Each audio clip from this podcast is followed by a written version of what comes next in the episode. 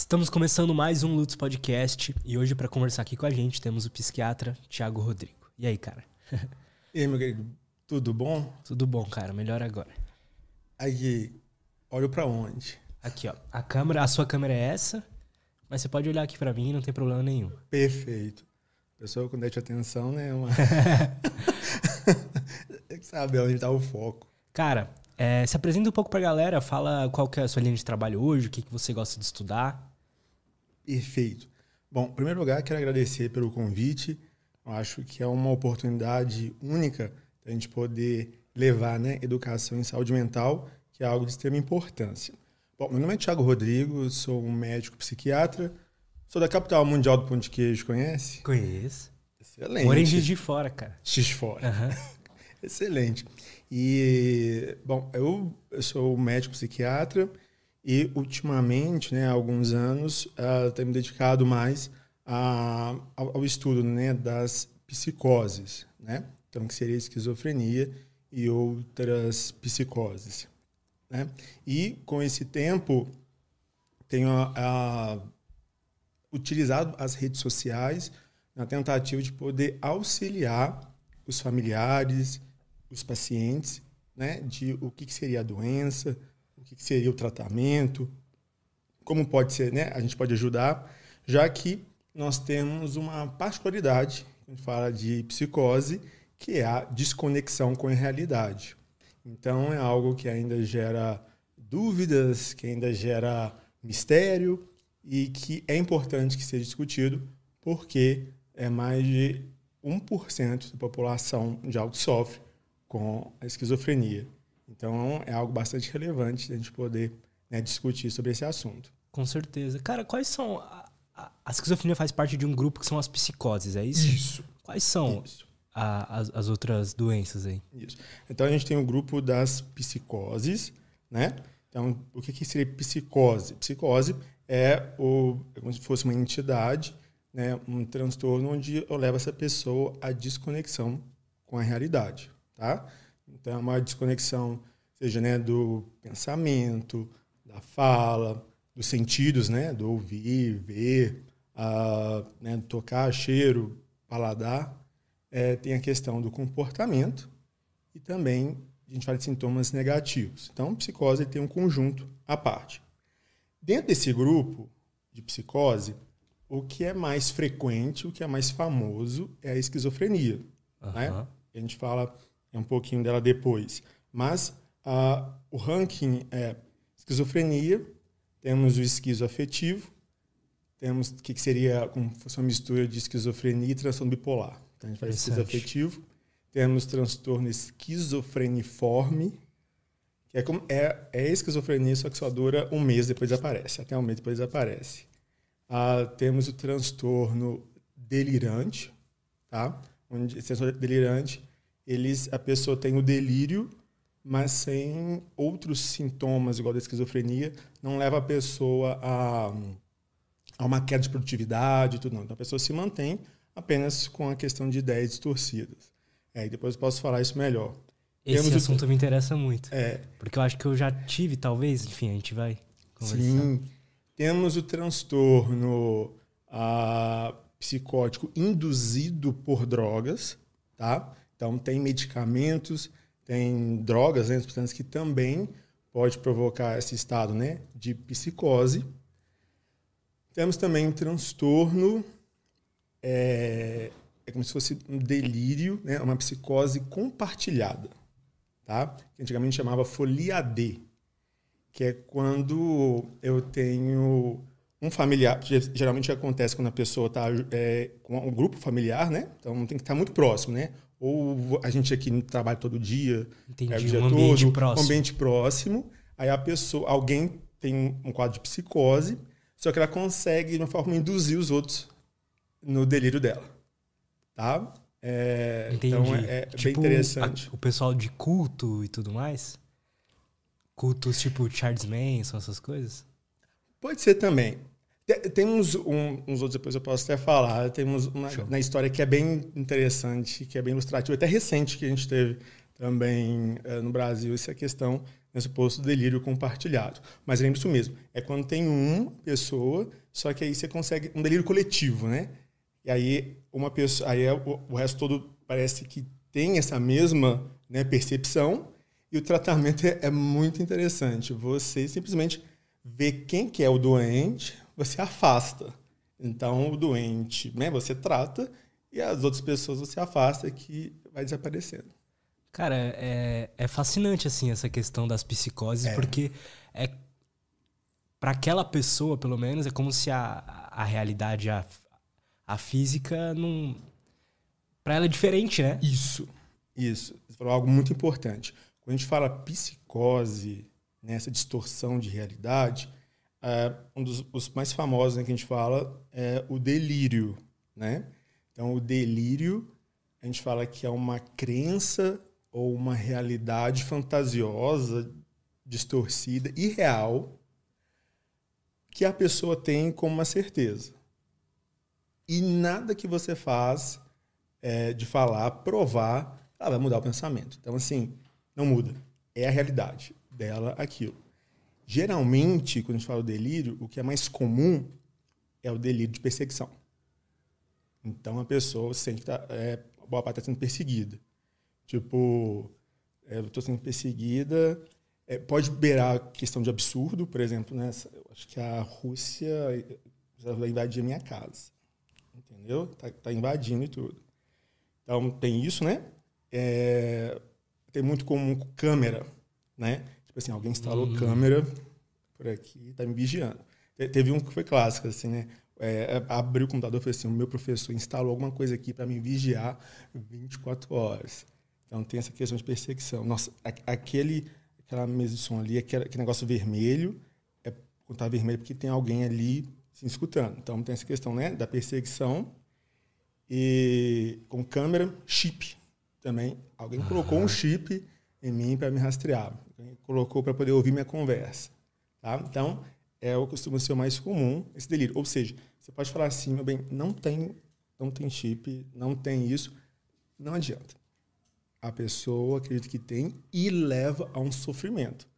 Porque para ela tem, ela quer ficar livre daquilo. Entendeu?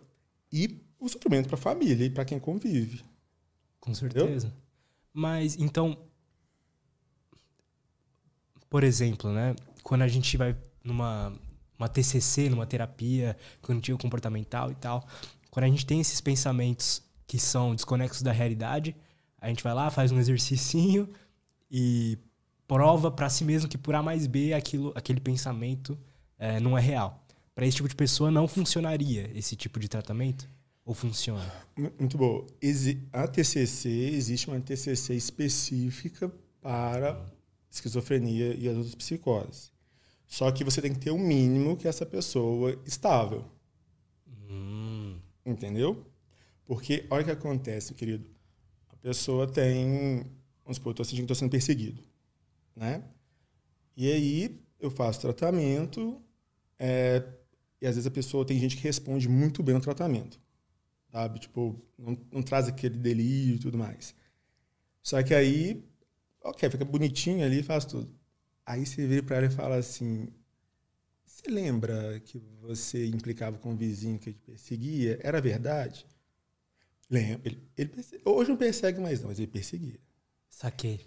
Entendeu? Tipo, tem aquela sensação, né? Tipo assim, que teve, mas com o tratamento ele consegue seguir e não traz isso como algo vivo para ele que atormenta, tá?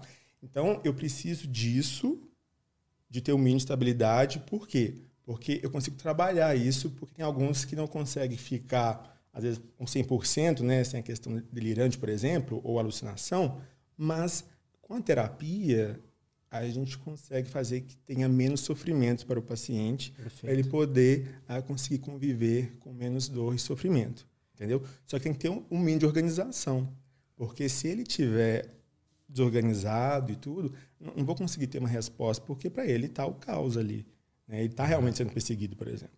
Daí que entra, tipo, medicação, antipsicótico isso, e tudo mais? Isso. Isso. Né?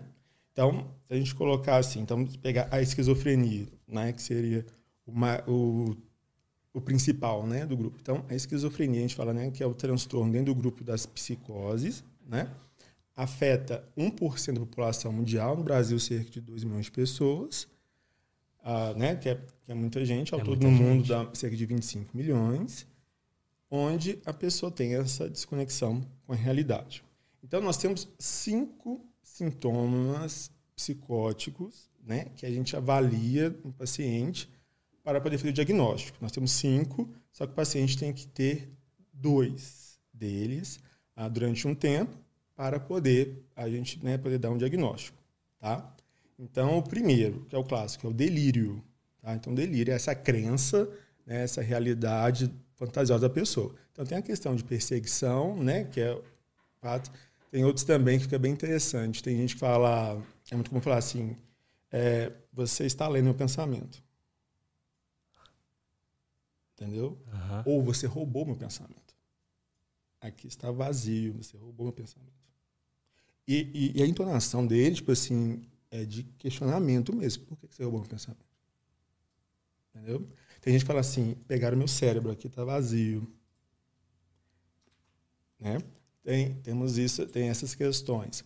Outros também temos delírio de grandeza.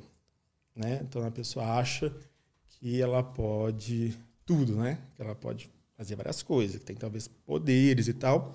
Geralmente esse, delírio de grandeza costuma ser mais o transtorno bipolar, uhum. mas a esquizofrenia pode ter também. Tipo, a pessoa né? acreditar que é Deus, esse tipo de coisa? É, isso, aí isso é mais da esquizofrenia.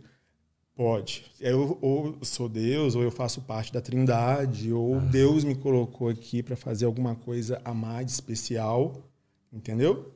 Aí o povo fala assim: ah, mas isso todo mundo sente especial. Mas sempre vai ser aquilo que sai de um padrão. Entendeu? Entendo. Entendeu? Tipo assim, é um padrão. Tipo assim, eu tô aqui porque eu vou uh, colocar o Juscelino Kubitschek no poder, de novo. Entendeu? Então, assim, tem coisa que pode sair desse, desse padrão. Então, temos é, essa questão né, de delírio. Temos delírio também de ciúmes, tá? Você tá me traindo. E aí gera a confusão, né? Ou o vizinho ali está com um complô contra mim. Alguém, tá? as pessoas estão falando ali que o Xixão é algo de mim. Então sempre é algo negativo. Né? Então você vê que ele distorce mesmo essa questão. Tem uma, uma coisa mais é, paranoica, assim, de que é tudo sempre pro lado negativo da sempre. coisa. Interessante sempre isso, algo, né? Sempre, né? Tipo assim, pra pessoa, óbvio, depende do delírio, né? Se for um delírio de grandeza, que os deuses é é legal, é legal assim para ela, porque no sentido ela acha que realmente está com essa missão especial. Só que vai levar um sofrimento porque o meio não vai colaborar com isso. Porque o povo vai falar assim, mas você está ficando usando expressão ruim, né? Doido. Né? Você não é isso. Então você não tem a tendência essa pessoa que ela ficar isolada. Porque ela fala assim, o povo não está acreditando.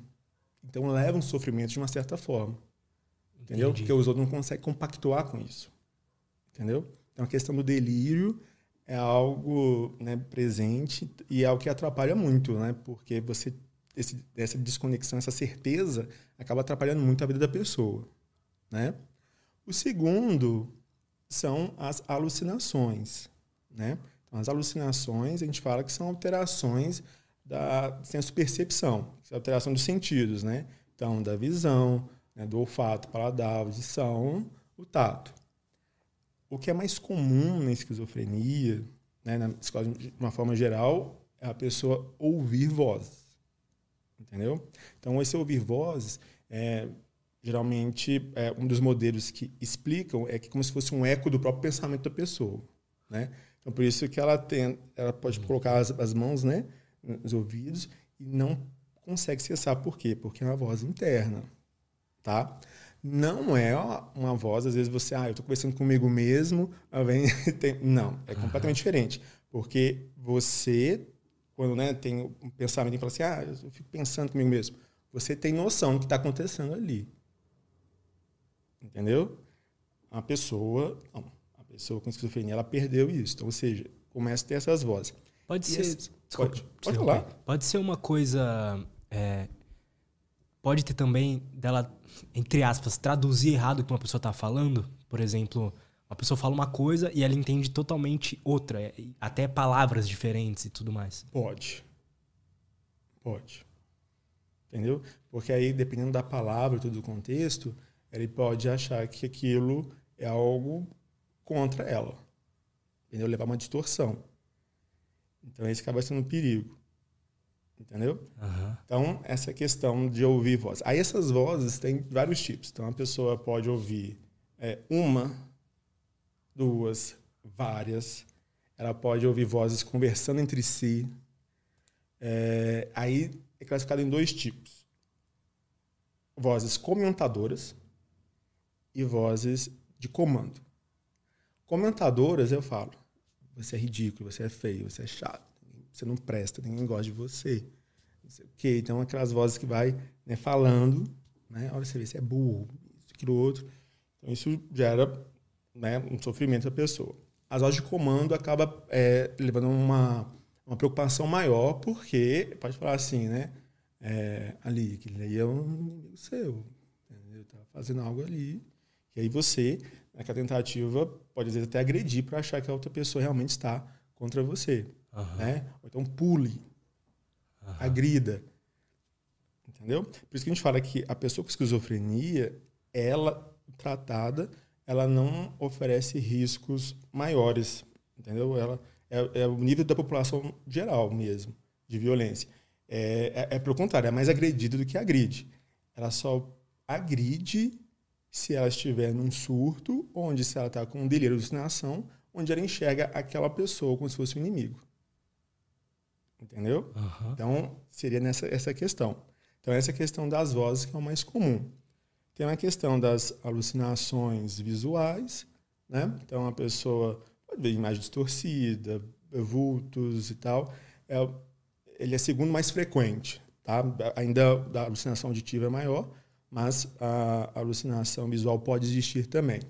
Temos também a alucinação olfativa, às vezes a pessoa sente um cheiro podre, lugar que não tem nada. Não tem nada podre. Entendeu? Então isso fala, mas tá, tá, tem alguma coisa errada e a pessoa, né, um gosto de alguma coisa que não tinha nada na boca, né, de sentir Uhum. tato, né, que a gente pensa, a pessoa pode achar que está é, subindo insetos, é, né, bichos nela, entendeu? Distorção. Então, você vê que isso gera um problema, porque é para a pessoa está acontecendo isso. Né? Uhum. Então, a alucinação é essa questão dos sentidos, que eles ficam alterados. Tá?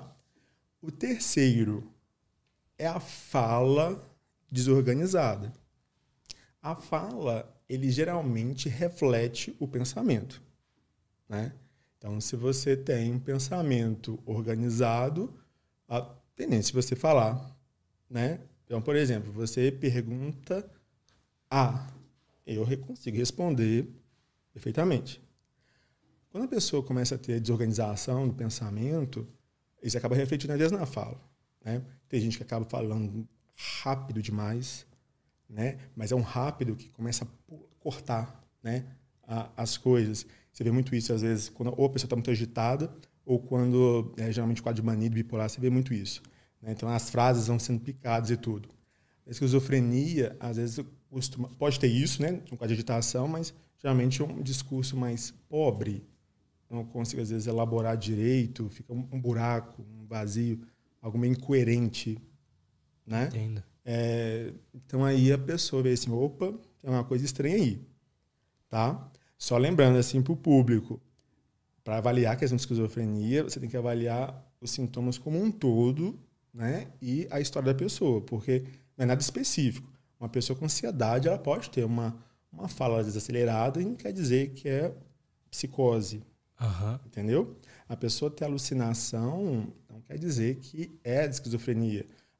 Álcool pode levar à alucinação, dependendo né, da ingesta. Aham. Alguns medicamentos, lupus pode ter sido um psicótico. Então, assim, tem que passar uma investigação. Então, quero deixar claro assim, são sintomas gerais, mas não é específico. Você precisa de avaliar todo o contexto. Tá? Então, é uma questão da fala, o discurso, né? Incoerente e tudo, também é um sintoma. Então, esses três primeiros, eles são sintomas chaves. A pessoa, para ter o diagnóstico, tem que ter pelo menos um deles. Então, tem pessoas que não vão ter delírio, tem pessoas que não vão ter alucinação, tem pessoas que não vão ter fala desorganizada, tá? Porque a, gente acha que assim, todo mundo tem que ter delírio. Não. Às vezes a pessoa tem a fala desorganizada mais o sintoma negativo, durante um tempo pode ter o diagnóstico. Uhum. Então, não é obrigatório ter todos. Tem que ter dois, mas tem que ter pelo menos ou delírio e ou alucinação ou fala desorganizada. Entendo. Que seria o principal. Os outros dois, o outro é o comportamento desorganizado. Então a pessoa às vezes não consegue parar quieta, né? Ela vem, vai para cá, um movimento meio, andar meio bizarro. Tem alguns, via mais antigamente, que hoje o tratamento é melhor, né? Às vezes a pessoa parecia estátua, sabe? Ficava em posições às vezes bizarras durante horas, né? A gente falava catatonia. Então tinha muito isso, tá? E isso é considerado alterações, né? Do comportamento. Então o comportamento fica desorganizado. Às vezes, a, né, o agressivo, a questão desproporcional é uma desorganização, né? E o último é os sintomas negativos, tá? Então, esses quatro, a gente fala sintomas positivos. Aí a gente pergunta assim, são os positivos que é legal? são bons? Não, não, são maléficos. A gente fala positivo, é, é como se fosse produtivo, é o que você consegue enxergar direito, né? Fica florido, então você consegue perceber mais fácil pessoa desorganizada, você consegue perceber. Você começa a conversar, fala desorganizada, as ideias delirantes. Esse último são sintomas negativos. Esse negativo, ele é como se fosse de um déficit. É como se fosse tirado alguma coisa da pessoa. Então, esse sintoma negativo, a pessoa tem, pode ter uma dificuldade de demonstrar sentimentos e emoções. É como se estivesse anestesiado com relação a isso. Uhum. Entendeu? Então, ela pode ter, ter apatia, né? Ela não interpretar. Ela, ela pode interpretar, tipo assim, ela sente, mas o demonstrar se torna uma barreira. Não porque ela quer, mas porque a doença está ali impedindo isso. Como se literalmente anestesiasse. Né?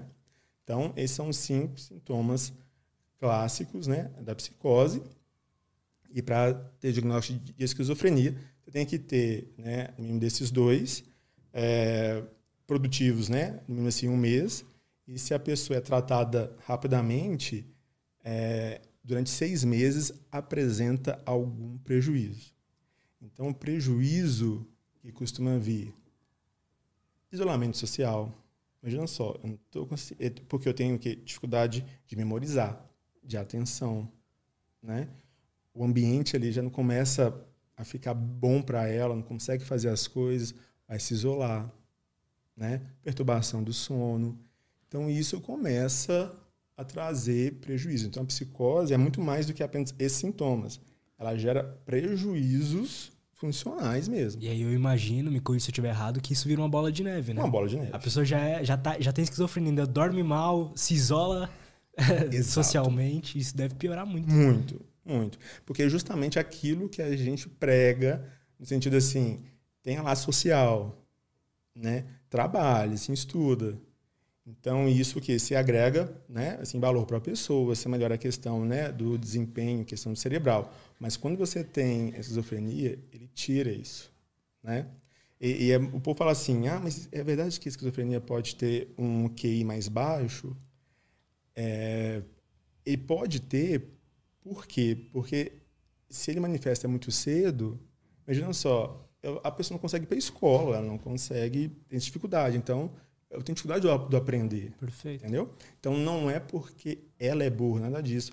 É porque ela foi impedida de poder continuar esse processo uhum. de aprendizado e tudo.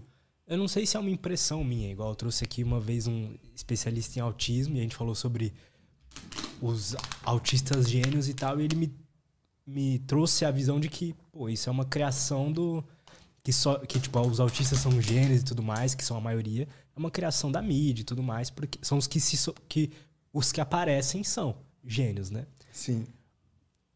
Eu já ouvi dizer que na esquizofrenia tem muitos artistas, pintores, escritores que são esquizofrênicos ou, ou têm sintomas. É, tem alguma correlação isso, esse tipo de coisa? Você vê isso mais no transtorno bipolar, tá. da fase de mania, porque a pessoa está literalmente elétrica, vamos dizer assim. Imagina só, sem sono. Você acha que pode tudo. Então, aquilo dá um gás geral. Aliás, sono e não cansa. Então, você consegue ter uma produtividade absurda. Entendeu? Na esquizofrenia, é, você tem, né? Teve, por exemplo, John Nash, aquele filme A Mente Brilhante. Aham. Uhum. É esquizofrenia, brilhante, né? Mas uh, teve esquizofrenia.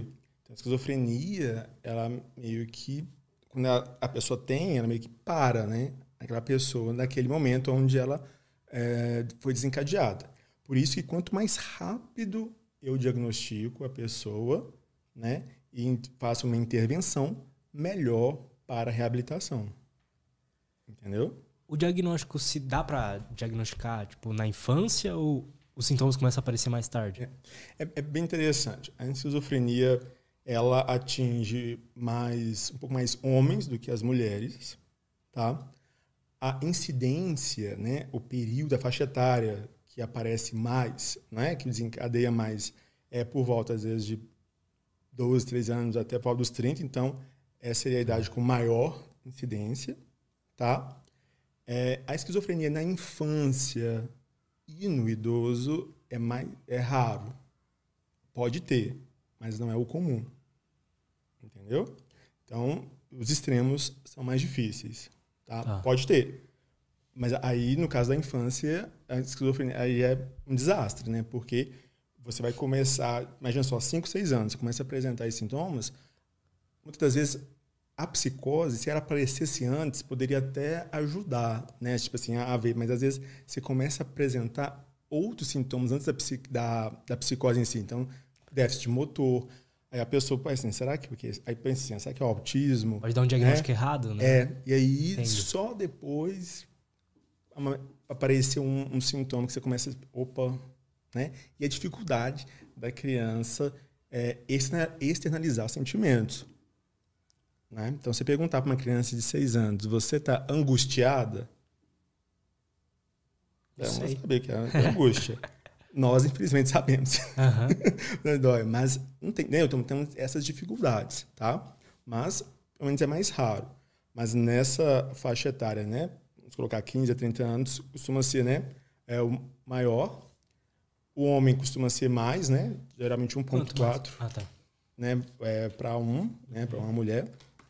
Então, o homem é um pouquinho maior do que isso.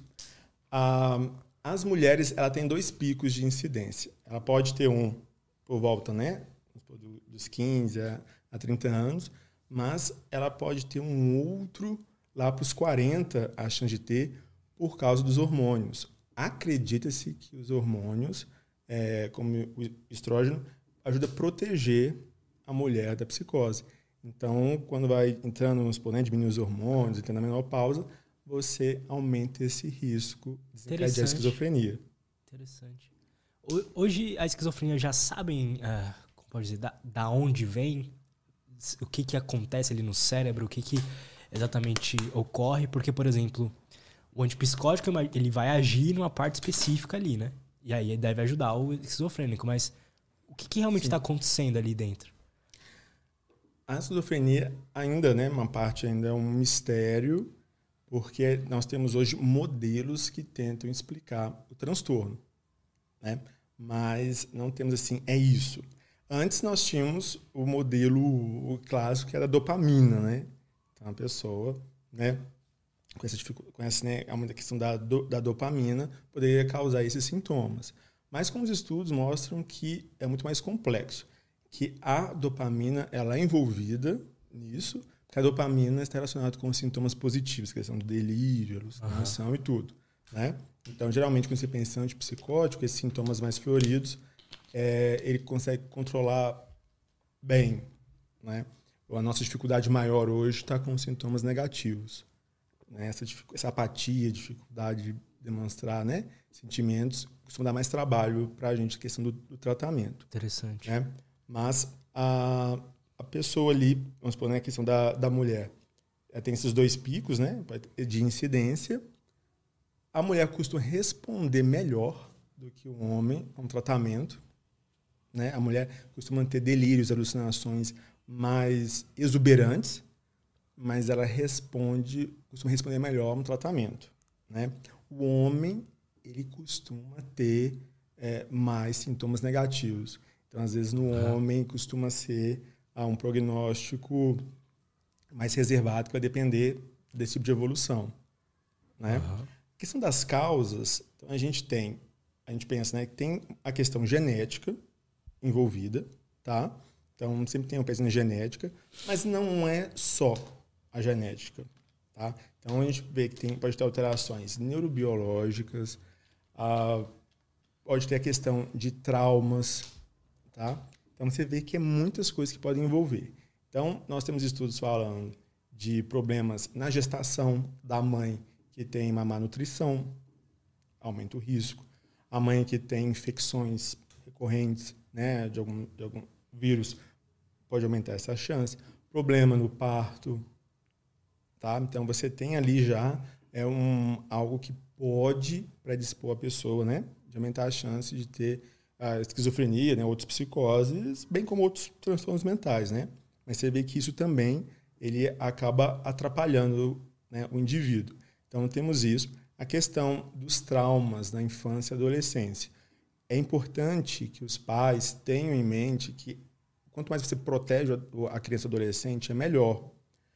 Por quê? Porque é onde o meu cérebro está ali desenvolvendo, né? É o ápice da, a gente fala poda neural, então ele está sendo né, desenvolvido, então até por volta dos 20, 25 anos, você tem que proteger, né? O máximo que você conseguir é melhor. Então, bullying pode atrapalhar, perda de um parente né, importante, um, violência. Né? Então, tudo isso pode atrapalhar essa questão e também levar a pessoa a ter uma predisposição.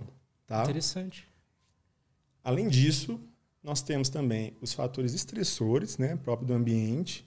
Então, nós temos a questão hoje de drogas que podem também desencadear em quem tem essa predisposição à esquizofrenia. Então, uh, as drogas, no geral, podem, mas as que são as líderes, vamos dizer assim, né, de, que pode desencadear a esquizofrenia, ainda é a maconha fumada, a cocaína e o crack. Então, são drogas com nível de, né, de são psicotizantes altíssimo, tá?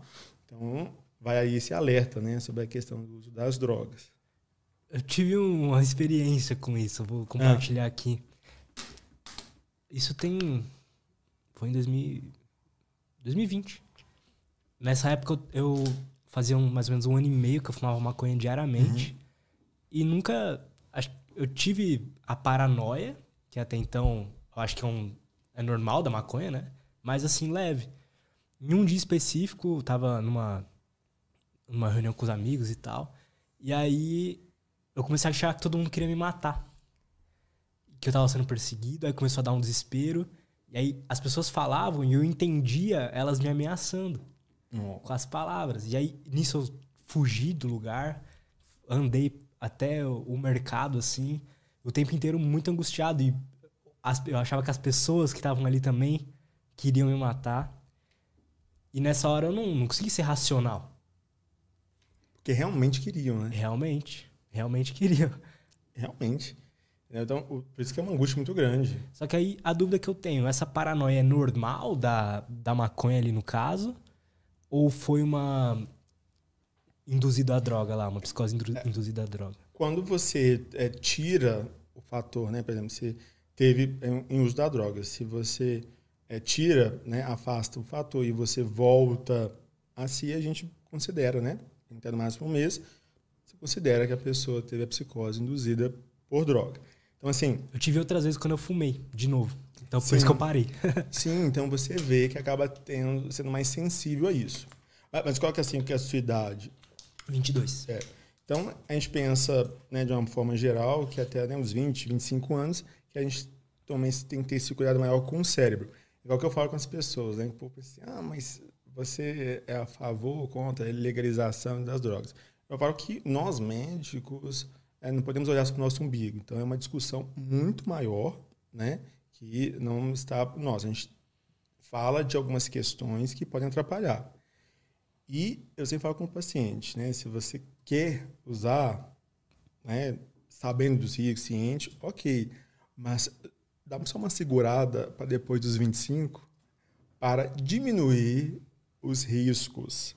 Entendeu? Não quer dizer que não tenha, uhum. mas lembrar de que quanto mais cedo é pior por causa dessa formação do cérebro. Perfeito. Entendeu? Mas, é, porque tem paciente que chega assim, ah, mas eu sei que eu gosto de recreativo e tudo. Aí eu falo o seguinte, e tem isso, isso e aquilo outro. Ciente, né? Ok.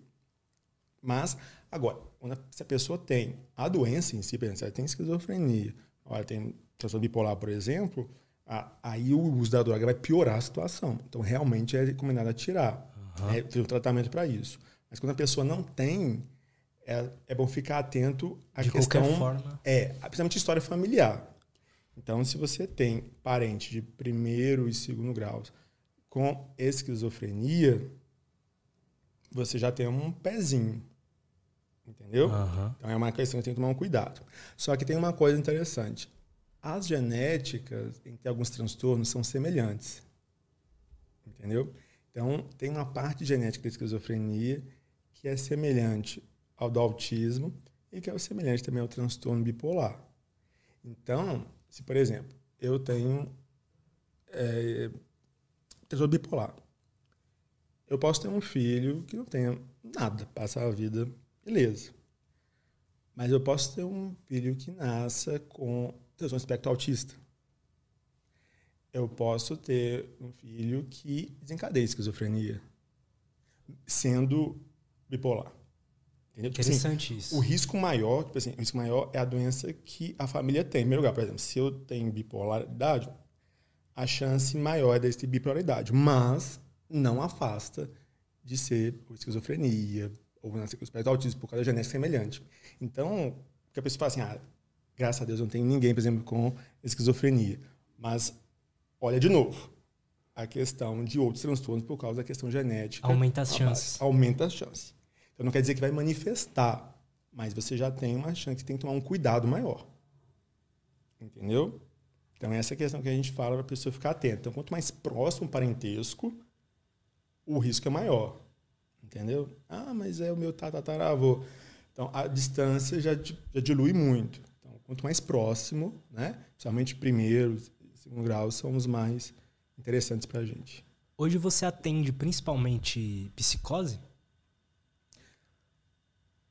A gente fala que da psiquiatria, ah, o que é mais comum hoje é ansiedade e depressão, né? Então, tá. são os líderes, né? Principalmente ansiedade é o primeiro, né, o transtorno mais comum, e a depressão né, logo seguida. Então, você tem muito isso. Ah, o que às vezes chega para mim, assim, mais é questão, às vezes, né, de psicose e dependência química. Acaba tendo uma relação, porque quem tem né, esquizofrenia ou outras psicoses, você aumenta o risco de dependência química. Interessante. Entendeu? Eu vou fazer uma pergunta. O que você chutaria? Qual que é a droga mais consumida hoje pela pessoa com esquizofrenia? Se eu fosse chutar o álcool. Chutar. O álcool. É o segundo mais. Tem alguém acima. Cigarro? Cigarro. Interessante. 90% dos pacientes, 90% eu fumo. Tem alguma coisa aí, né? Tem. Acreditam-se que uh, os receptores, a gente fala da nicotina, eles são um pouco anormais, né? Na esquizofrenia. E quando a pessoa faz o, o uso, né? Cigarro, qualquer pessoa, né? O, o, momento é um momento de relaxar, de prazer. Imagina só. Eu tenho vozes na minha cabeça, enchendo o raio do saco, né? Já tem uma tendência a ficar ansioso, irritado. Então, você acaba usando alguma coisa para muitas vezes trazer um alívio. Entendeu? Então, o cigarro acaba sendo uma, uma droga muito utilizada, principalmente por causa dessa sensação no uso, né, de uma sensação de tranquilidade. Faz só Que, é, só que é uma tranquilidade passageira, porque piora depois do efeito. Mas naquele momento uso é significativo para a pessoa. Entendeu? E o problema que tá, aí a pessoa tem esquizofrenia. E aí tá recaindo e a família não sabe o que está acontecendo. Muitos não sabem, mas o cigarro pode diminuir o efeito de remédio, de alguns remédios. Então, aí a pessoa fala, não, mas ele está tomando direitinho tudo. Quando você vai investigar... Fuma um maço por dia. ah, já teve paciente com quatro maços. Tipo, literalmente, um, um atrás do outro. outro. Atrás do outro. Aí a pessoa, por conta própria da família, né, às vezes é porque não foi instruído, o que acontece? Vou fumar paiol, que é mais natural. Coitado.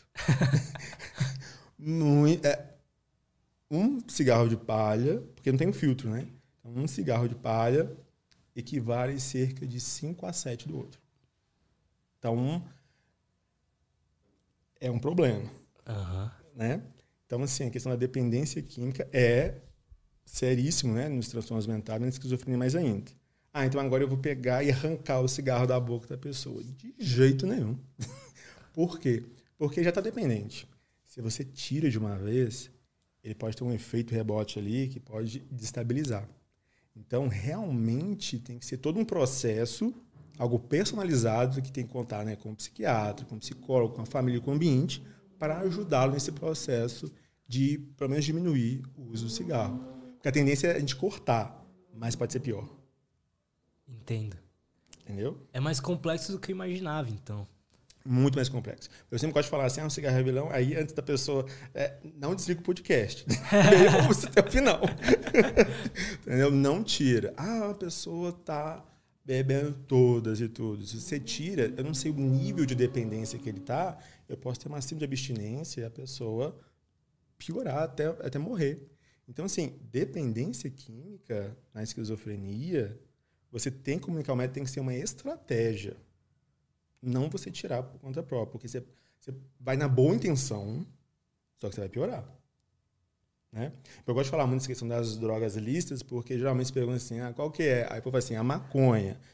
A maconha tem, tem seu desastre, mas não podemos esquecer que as lícitas são as que mais causam problemas hoje. E imagino é. também para a pessoa esquizofrênica ali, se ela fumar uma maconha, ela deve se sentir muito pior do que se ela fumar um cigarro que, na teoria, né, acalma ela. Sim, sim. Uh, eu entendo isso como um desespero. Sabe? Imagina só o sofrimento, né? Uh, muitos já poderiam ter um vício antes, é, mas eu sempre imagino assim, gente, sempre coloco no lugar do paciente. Imagina o desespero.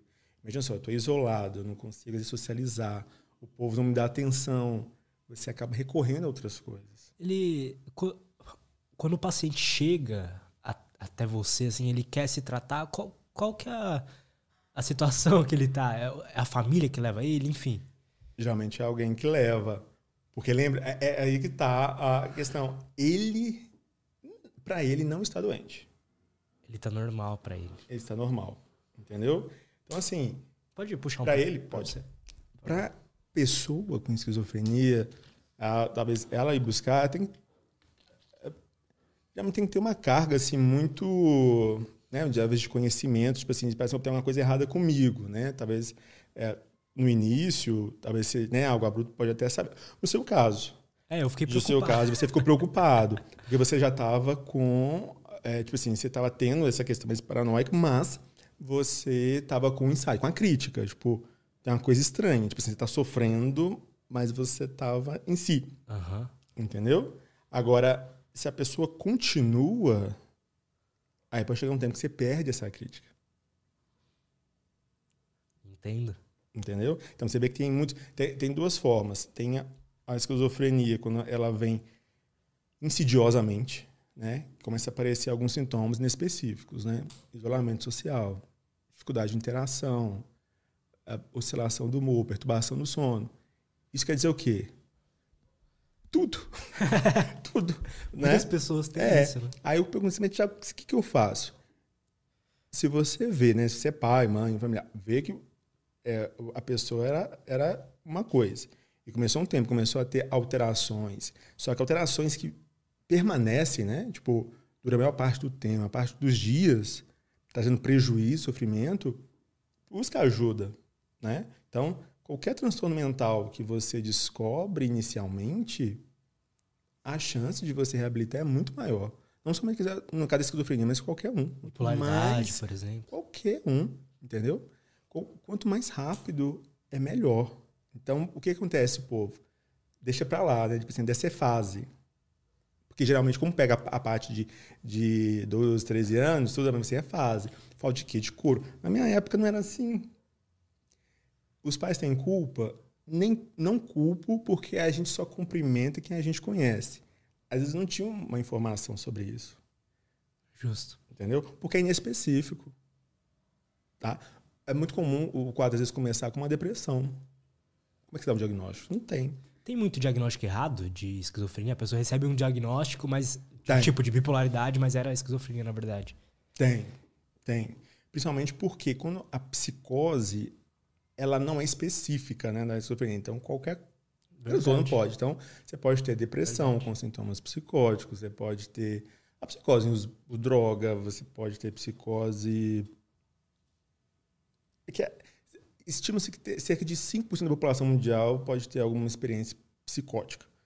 Então, não quer dizer necessariamente que esquizofrenia, mas a pessoa pode ter uma experiência ao longo da vida. Uhum. Né?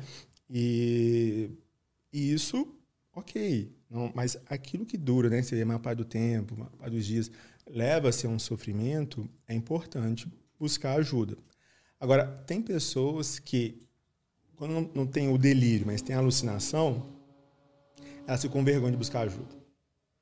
Porque acho, sabe que está acontecendo alguma coisa, mas o medo do povo tá achar como o doido é maior. Aí o que acontece? Vai piorando. Entendeu? Vai piorando. E aí que está o problema. Quanto mais você demora, é mais lesão no cérebro. Estima-se que o paciente, a pessoa com esquizofrenia pode levar até décadas sem um diagnóstico direito, sem ter um diagnóstico. Entendeu? Nós vivemos num país latino-americano cristão, onde tem uma, uma parte que tem essa questão da demonização das coisas. Uhum é muito mais comum você encontrar a pessoa na igreja do que no consultório médico. Interessante. Entendeu? Pode ter também, desculpa, uma coisa. Uhum. Por exemplo, tá? Não tô falando que é isso, mas só um exemplo. Uma pessoa espírita que conversa com espíritos, na verdade ela ser esquizofrênica. E ela tá conversando com ela mesma ali? Boa pergunta. Poder pode. No mundo pode tudo. É, toda vez que eu falo assim, eu acho que eu não vi de tudo, mas alguma coisa acontece que você vê de tudo. Pode. É, é, isso, dá, isso dá treta quando você põe isso. Você fala assim, questão que é, esquizofrenia não é mediunidade. E realmente não é. Na questão da religião, a, psiqui a religião, a psiquiatria não se intromete. Desde que você tem meio que um protocolo, assim, que as pessoas sabem que isso acontece ali dentro, né? Então, por exemplo, tem um, às vezes o evangélico tem, né, às vezes suas línguas estranhas, tem, né, de, às vezes é, falar né, que Deus está falando através dele e tudo. Isso é o comum. A pessoa manifesta aquilo ali, mas ela tem a sua vida ok, entendeu? Uhum. Então, ela sabe onde ela está, ela sabe que aquilo, né, é um momento religioso e tudo. Na questão da mediunidade, também. Tá? Então, a pessoa que tem né, toda essa, essa questão né, de desenvolver, a questão, né? Muitos falam né, que acaba tendo que desenvolver isso ao longo de um tempo. Então, você tem coisas que são esperadas para aquilo. O problema é quando isso sai da esfera religiosa, entendeu? Causando sofrimento. Então, vamos lembrar, a psiquiatria ela vai entrar sofrimento a parte do tempo, a parte dos dias. Uhum. Né? Todo, algum dia, tipo assim, algum dia você levanta, tem dia que você levanta mais alegre, tem outros dias que você levanta médio, tem outros dias que você levanta emputecido. Né? Agora, isso é doença? Não, isso é variação normal da vida. Tá? O que, que seria doença? Que é, tem uma coisa de errado. Fica na maior parte do tempo, maior parte do tempo, a maior parte dos dias. É isso que eu tenho que ver. É aquilo que sai de uma esfera. Perfeito. Entendeu? Então, assim, jamais. Pelo contrário, a, re, a religiosidade não. A espiritualidade, ela pode ajudar bastante. Porque ela cria vínculo, né? Então, espiritualidade, né? Então, se a pessoa tem uma fé inteligente, fé inteligente, é diferente de fé burra, né? Uma fé inteligente, que está ali, né? É, ali participando, tem um laço social, isso é ótimo. A pessoa gosta. Faz todo perfeito, sentido. Uhum. Né? Porque você tem né, é, união com as pessoas e tudo. É, o que eu falo que seria a fé boa é quando você fala assim, ah, larga os medicamentos porque você tá é falta de fé. Então tem que ter fé e você larga tudo. E aí que complica completamente a situação. Tá? Isso que eu chamaria entendo, fé entendo. Mas Ou a, para a, gente fé... psiquiatra porque isso é o demônio no seu corpo. Exatamente. Entendo, Cadê sua entendo. fé? Entendo. Entendeu? Cadê sua fé? Então é importante a gente sempre pensar nisso. Eu falo assim que tem gente parece coisa boa, mas é isso que acaba a gente enfrentando no consultório. Doutor, mas eu sou da igreja. O que, que eu vou fazer? Tem, tipo assim, né? Sabe? Questão de demônio e tudo. O que eu falo, gente? Calma. Não é para ter. Não precisa ser uma coisa ou outra. Você pode ir no psiquiatra de manhã, você pode ir no psicólogo de tarde, à noite você pode agradecer a Deus na igreja, falar, né? Entendeu? Não Total. precisa. O povo acha que tem que ser um ou outro, não. É. Diz, ah, mas eu não tenho fé. Eu falei assim, não, não Deus está no céu falando, o que vocês estão fazendo? não mandei fazer nada disso. Entendeu? Por quê? Porque isso traz o sofrimento, tipo assim, ah, então porque eu não tenho fé suficiente. Não. Aí eu falo assim, imagina só essa pílula. Olha para você ver a inteligência que Deus deu para a pessoa, né, para cientista, pesquisador. Isso aqui não, não foi uma, uma obra do acaso. Sim. Entendeu? Então, assim. Separa a alma do corpo também, assim. É, é, pensa, é uma doença do corpo, não é. é tem nada entendeu? a ver com a igreja. Nada. Entendeu? Então, assim, é extremamente importante falar o seguinte: que a fé ajuda muito. Desde que seja fé inteligente nesse sentido, que sabe que existe. As doenças. É, é, é porque tem muitos que têm essa carga de, de culpa, né?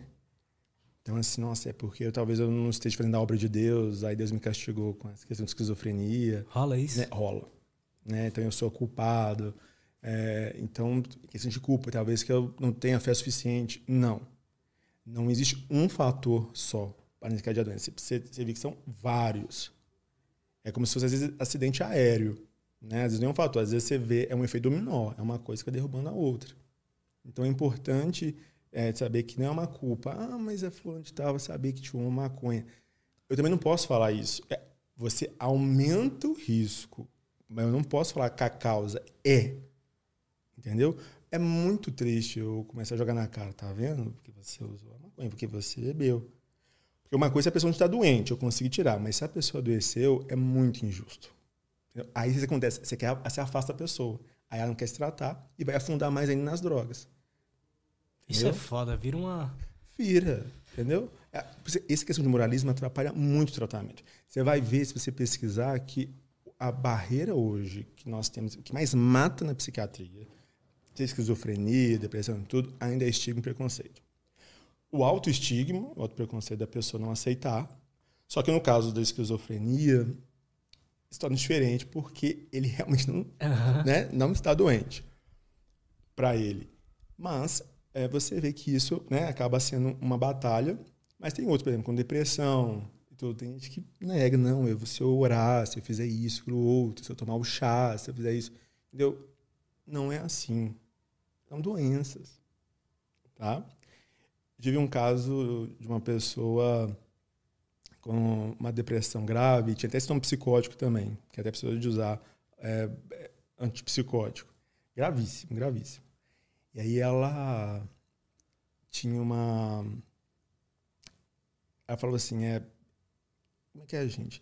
Ela tinha um problema, é, foi vez que tinha um problema no fígado, tinha um, parecia uns nódulos. Aí eu falei assim: meu Deus. Aí tava triste, aí pensando assim: o que, que eu vou fazer? Se essa mulher tem câncer e, e começa a ter, né? É, vai ter que mexer na medicação. Comecei a pensar nisso, assim, na época. E ela falou assim: Sabe, doutor, entre eh, depressão e o câncer, eu prefiro o câncer.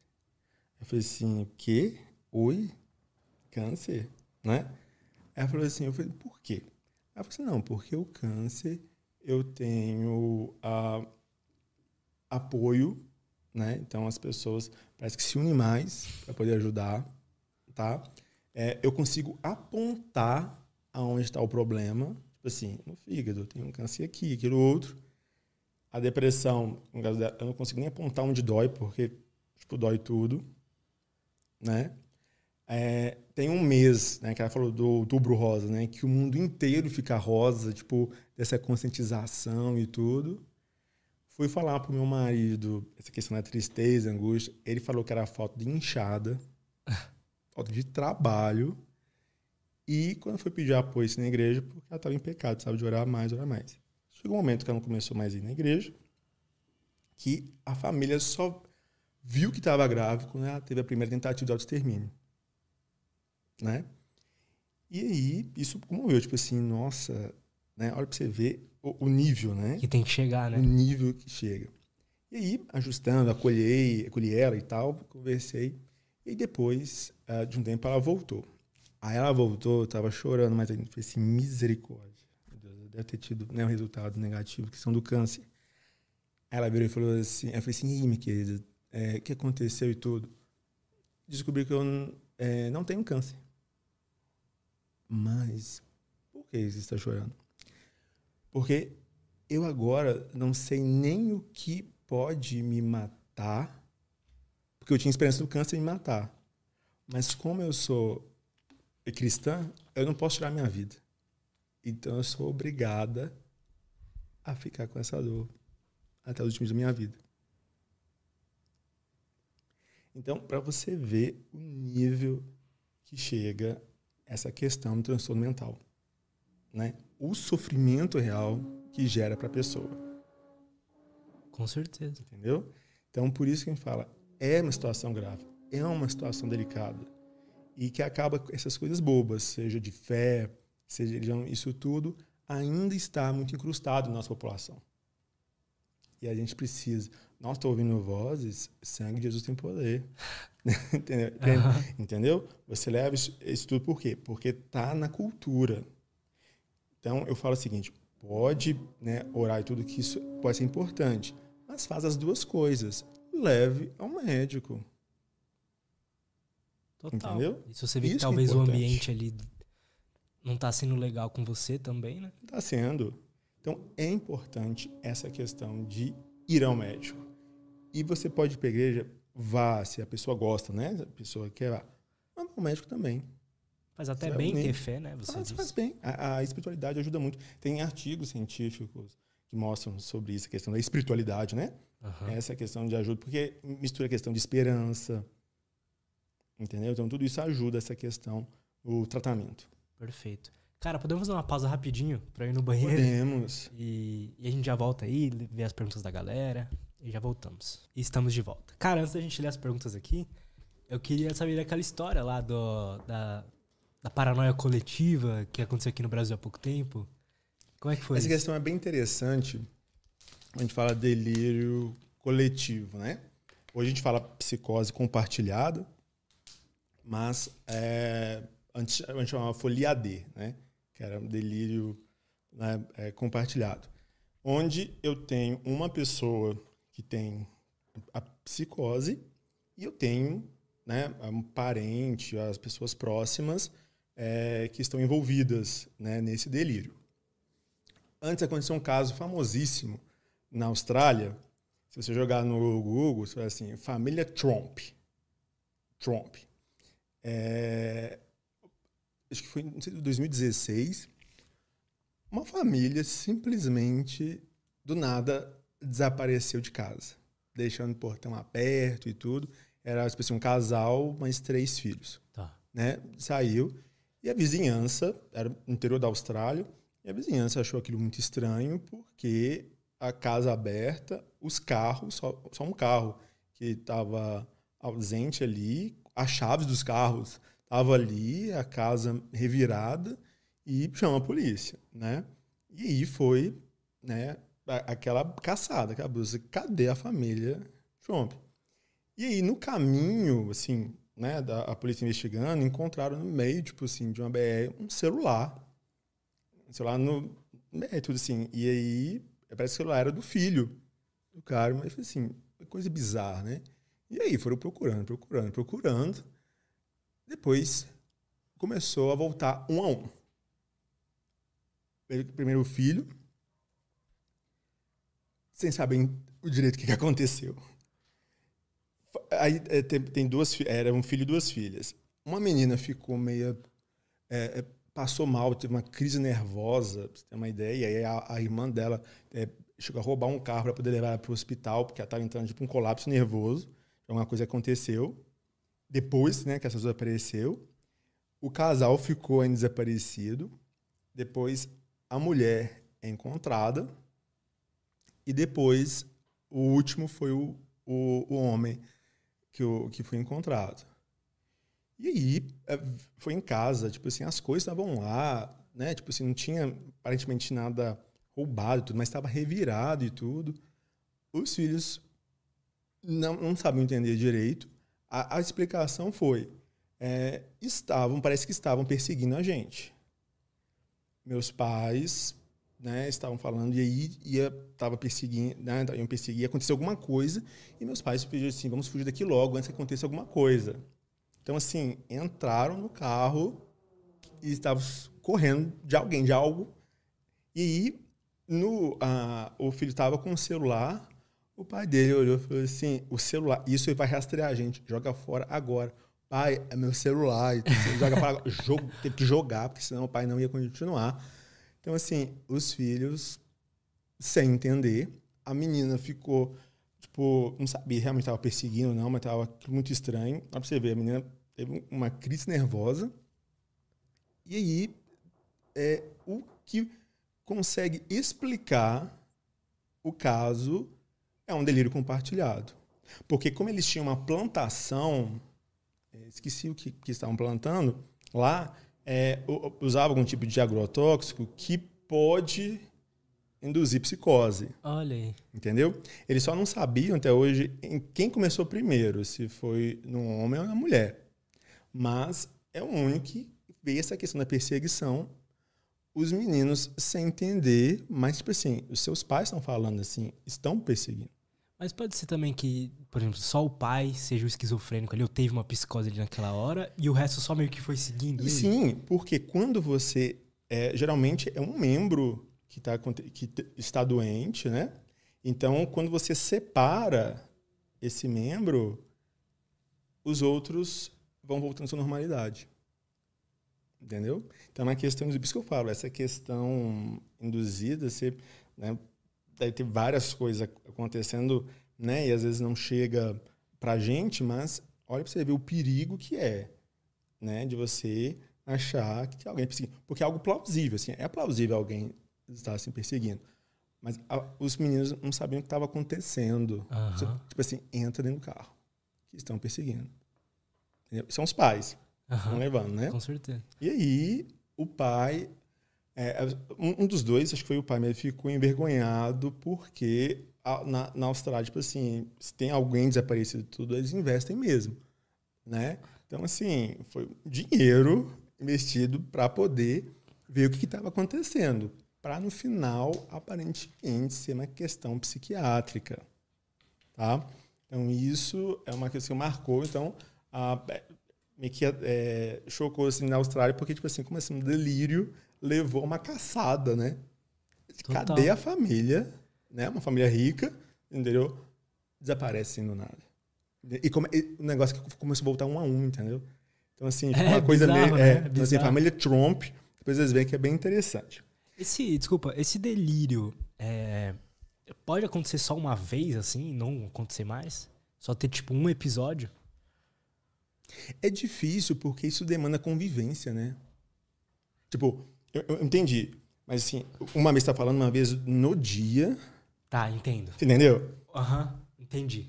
Porque a pessoa, uma coisa assim, se eu estiver delirando aqui, eu não, você não convive comigo. Uma, uma única vez, entendeu? Tipo assim, é um processo. O delírio ele costuma ir aumentando de gravidade? Então, por exemplo, a pessoa começa delirando uma coisa um pouco mais simples e tal, e depois acha Pode. que a Rússia está seguindo ele. Pode. Pode. Entendeu? Porque, lembra, se você não trata, a tendência vai se agravar. Tá, Tudo. Entendi. Tudo, entendeu? Então, assim, é, é por isso que você, você vê um sofrimento muito grande, tipo assim, porque para a pessoa, assim, ela está sendo invadida. Entendeu? Estão perseguindo, colocaram um chip nela.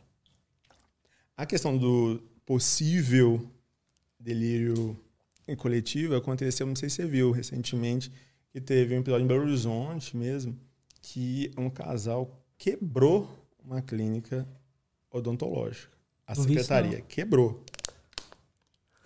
Caralho. Quebrou. Foram lá procurar o dentista e não acharam. E aí quebrou, tipo assim, tem a cena assim, os dois quebrando. Só que chamou a atenção porque quebrou assim a justificativa. O dentista implantou um chip no dente da minha esposa. E todos estão sabendo que nós estamos conversando. Nossa. Entendeu? Todos estão sabendo que nós estamos conversando. Então, assim, isso que marcou. Porque aí, aí foi a confusão. E, e, e, é triste porque você viu um casal e tinha, acho que umas três crianças. As crianças olhando assim. Assim, aquela. Sabe? Que, não, voou, quebrou TV. Tipo assim, foi uma coisa. Mas por quê? Porque colocaram um chip no dente da minha mulher. Só que aí, quando me mandaram, né, eu, eu achei que era o moço, né? Que era tudo. Só que a mulher também estava fazendo assim, colocar no meu dente, a vizinhança está ouvindo. Aí eu falei assim, nossa. Aí por isso que até, quando eu, quando eu comentei, eu falei assim, gente, não dá para julgar, né? Porque se isso for, né, a pessoa precisa realmente de um cuidado, né? De ser tratado, porque é, não é por uma escolha. Você imagina só, se você tem uma certeza que alguém está monitorando você. Isso é horrível. Entendeu? É horrível. Entendeu? Então, assim, isso é um problema. Então, assim, é, depois, você jogar no Google, tipo assim, né? É, consultório odontológico, assim, é, quebrou, mas o que chamou a atenção da galera foi essa questão. Dentista, cadê o dentista? Ele colocou um chip. Então, você vê a questão, chip. Essa questão, entendeu? Tipo, é bizarro, tipo assim, no dente. A, mulher tinha feito canal, você entende? Entendeu? Então, olha o delírio ali, uma questão simples. Interessante. Me fascina de que é sempre perseguição, é sempre observar, é sempre é, é, conspirar contra a pessoa. É. Um, uma das, assim, são modelos, né, que tento se explicar, mas um, uma das suposições que poderia envolver essa questão da perseguição era uma questão nossa se pegar de tempos, né, da nossa sobrevivência, de achar, de estar alerta porque poderia alguém realmente invadir, de poder né, destruir as coisas. Então, esse sistema de ficar alerta. Tá? Então, assim, uma das teorias, né? Uhum. Que poderia ser essa questão nossa de sobrevivência, porque a gente fica alerta, né? Então, se a gente está andando na rua, por exemplo, aqui de, violência, hoje você está atento, né? Que alguém pode estar te perseguindo, pode estar, né? Querendo roubar as coisas. Então, na época, se pensar, né? De é, tempos, é, remontar a história, pode ter teve muito isso. Então, uma das questões disso evolutivamente, né? Essa questão da perseguição. É uma eu achei eu achei bonita assim, né? que dá porque é, mas não tem como bater o martelo que é isso. Mas é uma é uma questão plausível. Uhum. Questão de evolução mesmo. Perfeito. Bom, vou ler as perguntinhas da galera Pode. aqui. E se surgir mais alguma coisa, a gente fala. Ah, ah, antes, deixa eu só costumam confundir muito e, e, qual que é a diferença de psicose e, e psicopatia, né? Eu Nossa, vi no seu demais. story isso, de que, que, que é, o nome é ruim, né? Porque as pessoas confundem. Demais. É, e eu sei que a, uma boa parte não faz isso, não é de propósito, é porque realmente o nome, né? É uma coisa semelhante e o povo fala, né? Então, primeiro, a pessoa com esquizofrenia, ela não é violenta por si só. Tá? Ela pode ser violenta se ela não estiver tratada e o delírio ou alucinação for algo envolvendo alguém, uma perseguição de, né, que alguém tem perseguindo. Entendeu? Então, é nisso que eu tenho que tomar um, um cuidado. Então, nisso ela vai ela tenta te proteger, tá? Mas ela não vai fazer isso, tipo assim... Eu sei onde você mora, Lu. Entendeu? Então, eu vou calcular milimetricamente. Não. A questão dele é naquele susto, tipo assim, é agora. Entendeu? Vocês, entendeu? Então, não é aquela questão. Então, o psicopata é um nome genérico que eles é, dão, mas a gente fala que está incluído dentro do transtorno de personalidade antissocial, que é uma pessoa que ah, não tem pudor nenhum, passa por cima de tudo, de todas, ah, não tem ressentimento. Ela não tem né? esse medo que estão perseguindo ela. Não, né? não, tem não isso. porque é ela que está perseguindo. É, exatamente. Entendeu? É, é ela que está perseguindo. Então, ela não tem isso. Ela.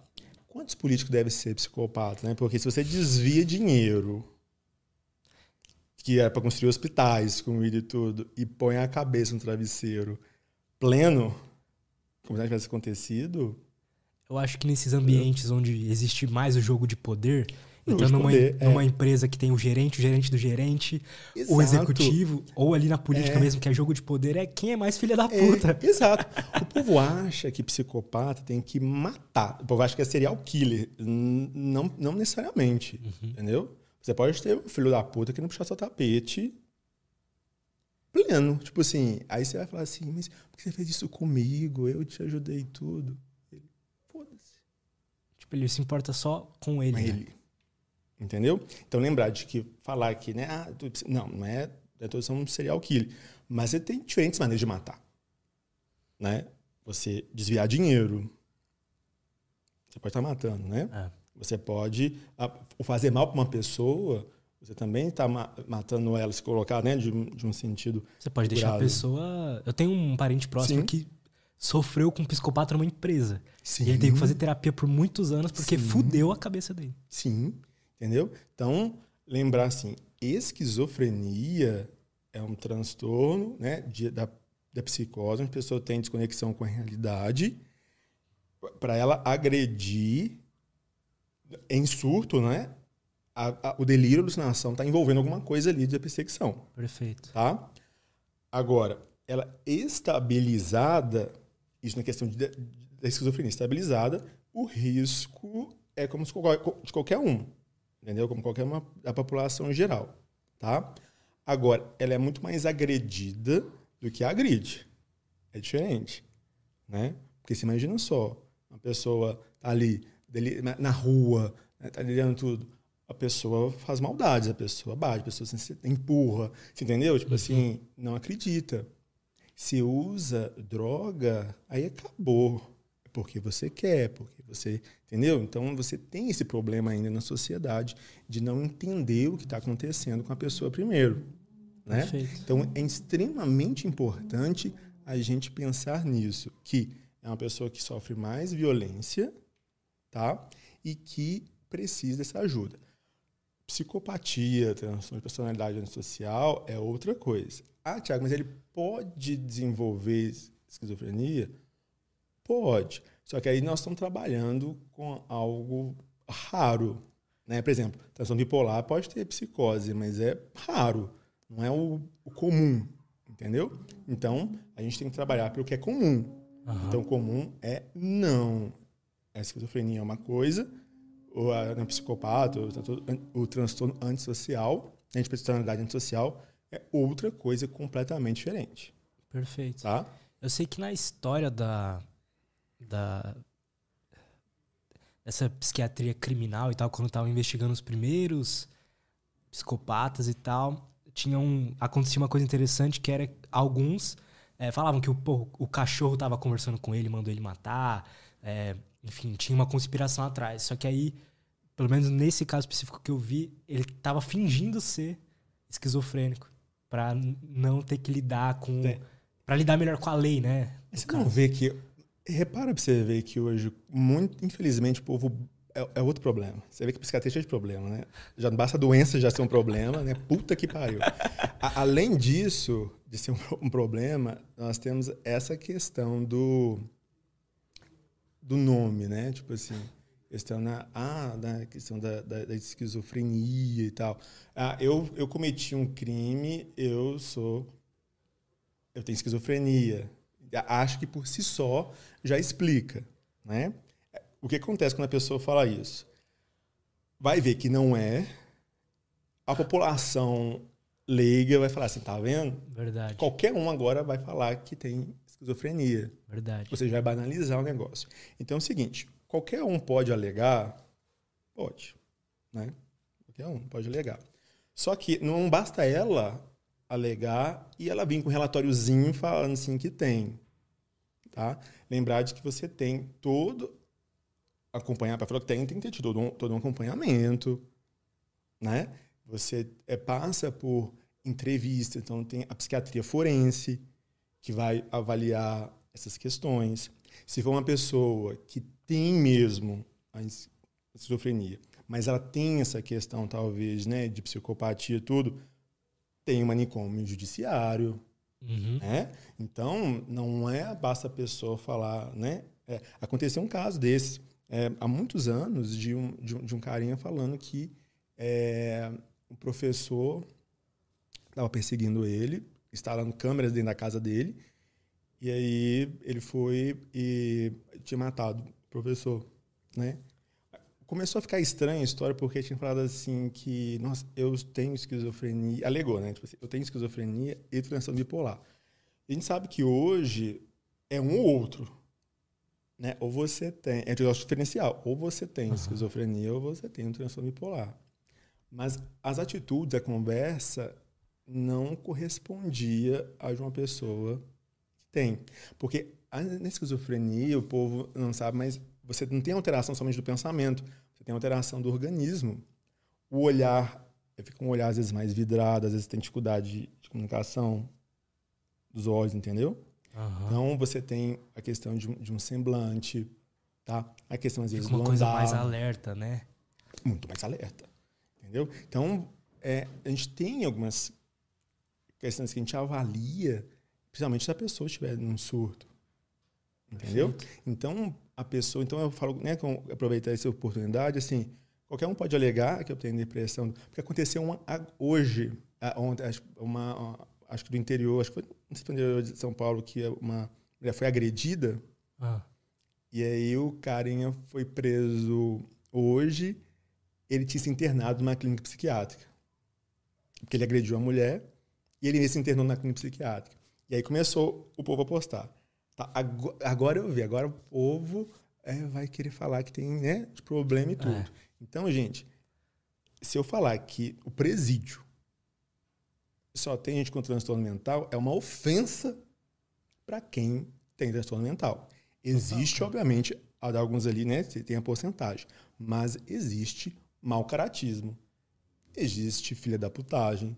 Tem coisas que são piores que doença. Porque a doença a gente tem um, ri um risco dessa pessoa melhorar. Aí, e tudo. Agora, chatice, né? Filha da putagem e outras coisas, não. Então, assim, nem tudo é transtorno mental. Perfeito, cara. Tá? Então é importante ver isso. E a pessoa, ah, porque eu escutei vozes e tudo. Não, como eu te falei, escutar a voz, delírios, não é sintoma de nada. Você sabe que tem uma questão de psicose, mas eu não, eu não bato martelo. E se a pessoa for uma filha da puta, ela matou alguém, pra ela mentir é o, é o melhor é, dos pecados. É. Sabe um problema que a gente está tendo hoje? A droga. Porque muitos acabam. É... Sabe que a pessoa que talvez tem a intenção de fazer alguma coisa, né? E às vezes pode utilizar assim a, a, a droga e a pessoa criar, às vezes, uma certa coragem também, né? Uhum. Então, a droga acaba é, atrapalhando, mas quer dizer que a pessoa, né, muitas das vezes já tinha isso antes. Então, não quer dizer que a droga, a droga pode ter potencializado e tal. Agora, existe o surto, né? A pessoa pode surtar, né, um surto psicótico em uso de droga. Mas lembrar de que a gente tem toda uma avaliação para ser feita para a pessoa, para saber se ela tem esse transtorno ou não.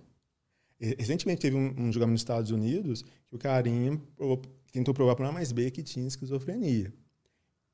A equipe lá falou assim que não justifica, não justifica. Porque no, mesmo se ele estivesse, no caso, estaria estabilizado. Tipo assim, uma coisa tinha nada, nada a ver com a outra. A pessoa, eu posso ter depressão e ser filho da puta.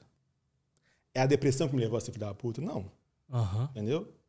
Né? Nossa, você é, é- é um assassino e usa óculos. O óculos te levou. Entendeu? Então, Aham. assim, uma coisa tem nada a ver com a outra. Então, a gente tem que ter essa noção. Porque a mídia coloca, né? O, esquizofrênico, que já é errado falar, mas o esquizofrênico é isso. Foi, matou, fez isso. Mas a gente não sabe direito. Tem que esperar o quê? Investigação. Porque senão você banaliza. Perfeito. banaliza. E esse é o problema. Cara, a- na hora de dar o diagnóstico que a pessoa é esquizofrênica, por exemplo, demora tanto quanto a bipolaridade, por exemplo? Porque bipolaridade eu sei Demora. que a média é 10 anos, Demora. né? Demora. Demora. Demora porque a pessoa tá indo pra Verdade. igreja, né? Entendo. Aonde. Imagina a situação. Você vai ficar chocado agora. Eu estou com um delírio. Alguém está me perseguindo. Aí vamos supor, eu moro com você e o Eduardo, na, na, na República. E vocês falam assim: não tem, não tem, para com isso, não sei o que, você está ficando maluco, não sei o que, para, tal, tal. Não, mas tem, gente, então vamos colocar o sofá aqui. Não, não vai, porque não tem ninguém, ninguém perseguindo. A chance é eu ir para onde? Igreja. Também. A rua. Fizeram um estudo em países é, emergentes e em desenvolvimento. Cerca de, da população de rua, 22% tem esquizofrenia e outras psicoses. Que interessante, cara. A pessoa vai pra rua. Porque a rua acolhe. Mal, mas acolhe. Total. mas acolhe. E quem vai abraçar? As drogas. Ah, Entendeu? Tipo, tipo assim, vai é acabar sendo a- o pior. Ela é Porque você- isolada socialmente, só que meio que contra a vontade dela ali, né? Contra a vontade Os dela. amigos não querem mais. Ah, Não quer. Dá trabalho? Dá. Só que dá um trabalho porque a pessoa não sabe lidar. Né? Porque às vezes. é, nem, nem culpa a família, que às vezes a fam- família é vítima também, mas às vezes o profissional da saúde não explicou direito o que, que esperar, o que, que fazer e tal. Então, gera o quê? A terceira guerra mundial dentro de casa. Entendeu? Então, assim, quando eu tenho a questão. Porque é o é mais interessante. Eu tenho uma pessoa com esquizofrenia, eu suspeito, tem a psicose. Ele vai querer ir no médico? Não. Eu tenho que ter habilidades. Né? Então, uma das coisas né, que eu falo, eu preciso falar que eu estou te levando no psiquiatra? Não. Vou te levar, vou fazer um check-up geral. Só que antes você comenta com o psiquiatra. boa. É uma dica. Entendeu? É, Outra. Hoje temos a telemedicina. Então, se o paciente está isolado, tem uma dificuldade, de, às vezes, é por medo de sair, você consegue trazer para dentro de casa. Né?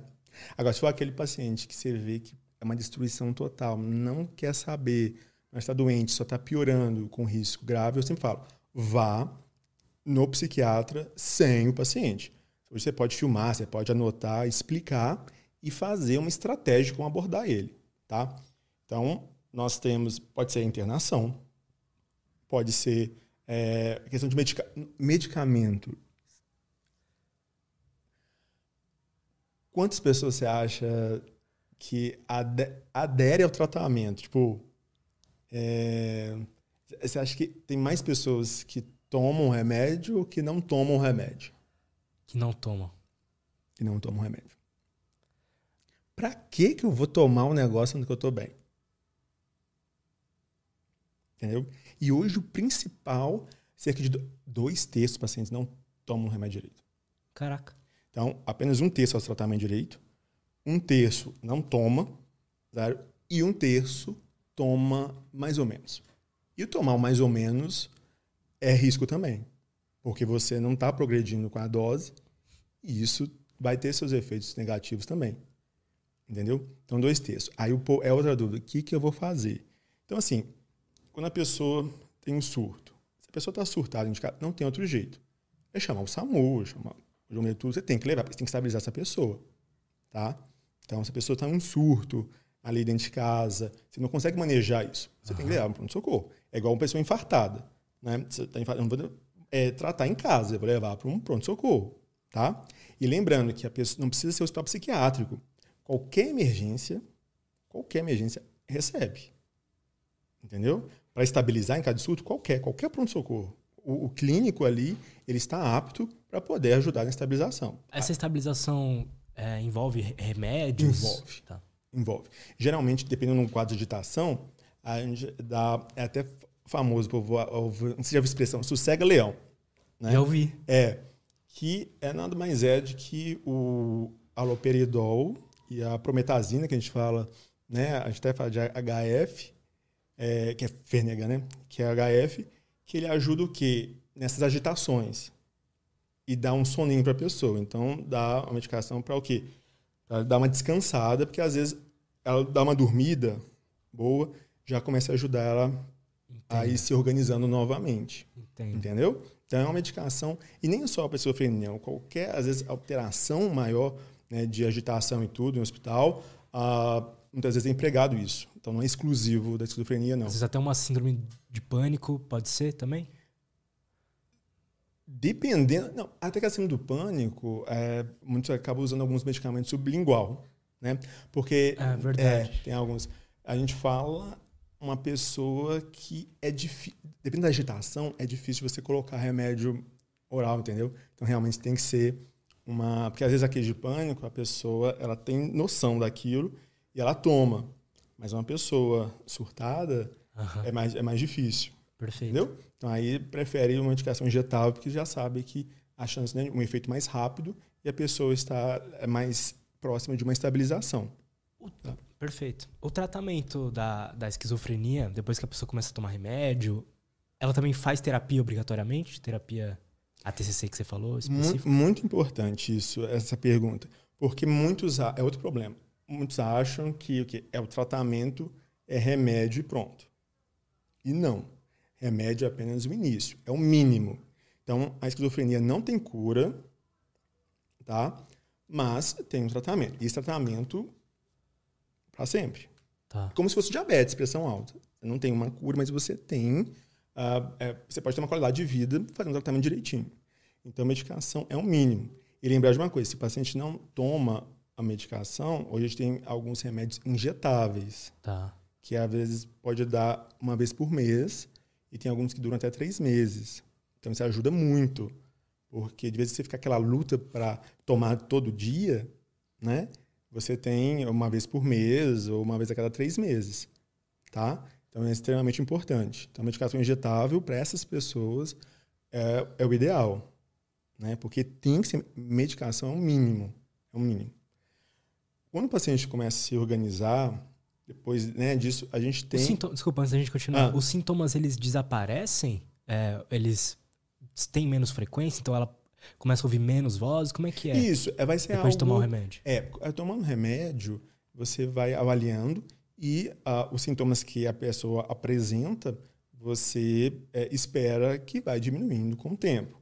Então, a gente tem uma, uma máxima né, de uh, os ajustes, você fazer da medicação né, de quatro a oito semanas. Então, você vê que é um tempo de, né, de reabilitação que não é de um dia para o outro. Uhum. Tá? Quando é um paciente, às vezes, muito agitado, às vezes a gente dá uma medicação a mais para mantê-lo, às vezes, descansando, né? dormindo mais, até a medicação fazer o efeito, porque demora um pouco. Entendeu? Mas isso você vai avaliando, assim, quais as melhoras que esse paciente está tendo. Porque se não tiver melhoras, né, e passar esse período, então, para eu decretar a falência do remédio, eu tenho que usar no tempo correto e na dose máxima suportada pelo paciente. Porque tem é, outro problema. Tem gente que às vezes começou a usar o remédio, ah, não fez efeito, não sei o que, vai trocar. Aí quer trocar. Lambança. Que às vezes o medicamento ele é bom, só que cada organismo ele, tem, ele vai agir numa dosagem diferente. Uhum. Entendeu? Senão você queima uma medicação que pode ser muito boa para achar que uma dose baixa, né? Não está fazendo efeito. Então é muito importante pensar nisso. Tem essa questão da, da medicação injetável, né, para as pessoas que ah, têm essa dificuldade né, de tomar a medicação. E depois a gente vê o que, que o paciente está com déficit. E aí a gente encaminha. Tem a questão da terapia é, cognitivo-comportamental, que auxilia nisso, tá? principalmente sintomas negativos, quando a gente tem essa dificuldade. Quando a gente fala dificuldade de demonstrar sentimentos, dificuldade de motivação, é mais complexo que a gente imagina. Ele envolve até dificuldade de tomar banho. Às vezes não tem motivação de tomar o banho. Aham. Entendeu? Às vezes toma um banho, mas toma um banho errado. Não se limpa direito. Né? Às vezes faz outras necessidades, não consegue se limpar direito. O quarto, ele não consegue manter aquela organização. Isso vai gerar o quê? Guerra dentro de casa. Porque se a família não entender que isso pode ser. Não são todos. Isso é sintoma negativo. Tá? É, mas quando tem sintoma negativo, isso é pior porque não é ele que quer fazer isso. É o transtorno. Quem em sã consciência queria que alguém desse banho nele? Entendeu? Total. São coisas mínimas, tá? Então, é bom que a família entenda, porque a gente pega muitas pessoas desestabilizando porque começa a gritaria dentro de casa. Você não levanta desse, dessa cama, você fica o dia inteiro nesse celular, não sei o que e tal. Ah, deixa. Só que ele tá meio que anestesiado. Ah, mas tem força para poder é, assim, jogar. Um o jogo, você sabe, tipo assim, é muito atrativo. A questão Aham. visual, né? É muito mais atrativo que eu arrumar meu quarto. Com Entendeu? certeza. Por questão mesmo de prender a atenção. Aham. Mas muitas vezes ele está ali por fazer mesmo, não quer dizer que está, nossa, se deliciando com relação a isso. Então é importante que entendam que não é assim. Entendeu? Sabe quem vai ajudar essa- essas pessoas? Uma, uma, uma profissão que o povo esquece muito, mas que faz milagre, chama terapia ocupacional. Eu falo que a, a equipe multidisciplinar, como psicólogo, terapeuta ocupacional, nutricionista, educador físico, fono, assistente social, farmacêutico, são mais importantes até que eu. Porque eles vão auxiliar nessa reabilitação. Entendeu? Então, o terapeuta ocupacional ele vai ajudar nessas tarefas, né? Essa questão da pessoa novamente se reencontrar com ela mesma, no sentido, né, dessa questão de organização, Aham. essa questão do cuidado. Toda a estrutura que é utilizada para a reabilitação do transtorno espectro autista, como tem né, as APAES na vida, é a mesma da esquizofrenia. Antes, o autismo era dentro da esquizofrenia. Autismo era, era considerado um transtorno Aham. psicótico antes, entendeu? Depois que saiu. Porque eles têm uma, uma certa semelhança nesse sentido. Então, Perfeito. é importante, quando a gente pensa em reabilitação, não pensar. O meu o sucesso meu com o paciente não é, é dar o remédio e deixar ele com briófita fotossintetizante no sofá. Entendeu? O sucesso vai ser o quê? É ele poder fazer o tratamento e se reabilitado e chegar o mais próximo do normal possível. Tá? É isso que a família, os colegas têm que entender. Não é, a esquizofrenia não é um, sinal, não é um sintoma assim, de incapacitação, porque dá a sensação que é, nossa, a esquizofrenia acabou. Não. Entendeu? Eu tenho pessoas com respostas muito boas ao tratamento, tem outras mais ou menos, tem outras que são ruins. Né? Ah, mas. Não, mas você pegar o câncer de mama, que é o mais é, famoso. Então você tem o câncer de mama. Você vê que tem mulheres que têm câncer de mama. Tem uns que sobrevivem, tem outros que morrem. A mulher câncer de mama? É, mas você vê que tem muita coisa por detrás. Genética diferente, o tipo de, né, de tumor, a, a idade, Aham. entendeu? Então imagina só, eu tenho uma esquizofrenia que ataca em cadeia de 10 anos. E eu tenho uma, ou um, um outro rapaz que a esquizofrenia surgiu com 30 anos. O de 10 tá muito, fica muito mais prejudicado. Porque o de 30 conseguiu trabalhar a mente dele muito mais anos do que esse de 10. Total. Entendeu? Então é isso que a gente tem que pensar. A gente não pode comparar. Então você tem as esquizofrenias, como tem os cânceres. São diferentes. Então é um espectro. Tem pessoas que vai ter leve, tem outras que vai ter moderado, tem outras que vai ter mais grave. Aham. Isso vai ser como na medicina como um todo. Entendeu? Ótimo. Mas é importante que a gente entenda isso, que existe sim, é possível conviver com a questão de esquizofrenias, desde que a gente esteja o quê? A família alerta, entendeu? A família treinada, que tenha é, esse cuidado. Outra coisa que, que acontece muito é, é, a família às vezes perder a paciência, porque perde. Nem por maldade, não, porque o corpo cansa. Ah, ele não quer ir mais no médico. Ele não quer tomar remédio. Ah, eu já cansei tudo. Se isso ajudasse a melhorar, ok. Mas vai piorar. Ah, e sempre vai respingar para a família. Então, assim, aí eu falei assim, ah, mas eu conversei. Aí eu perguntei, assim, mas o que você fez? Eu conversei com ele, ele não quis ir. Assim, meu bem, a pessoa desestabilizada, ela está desconexa. Como é que você vai poder ter né, um, um diálogo nesse sentido? Você pode conversar, então, mas se é, não quiser, não pode existir. Entendeu? Vai ter que ser outros meios. Eu, quando era pequenininho, tinha pavor de vacina. Entendeu? Tinha várias pessoas segurar a tomar vacina injeção. Por quê? Eu não queria. Mas meus pais, com todo amor, carinho, pegava e levava. Por quê? Porque eu não tinha consciência do problema que ia me causar se eu não vacinasse. Uhum. Não estaria nem tendo essa conversa hoje com você. Entendeu? Então, hoje é o contrário. Hoje eu mesmo já vou né, e atualizo meu cartão de vacina. Por quê? Porque eu tenho consciência. Mas na infância, não. Então, você tem que ver que a pessoa instável, quando você tem essa psicose, dessa desconexão, ela não tem uma consciência nesse sentido. Ela, então é importante que a família se mobilize, né? Uhum. Então, assim, seja com o SAMU. Eu falei assim, ah, mas é, tem cada região tem uma dificuldade. Então, ah, mas o SAMU não vem. A gente chama imprensa. Por quê? Porque se você não fizer isso, se acontecer algum, alguma tragédia, eles vão ter que vir. Entendeu?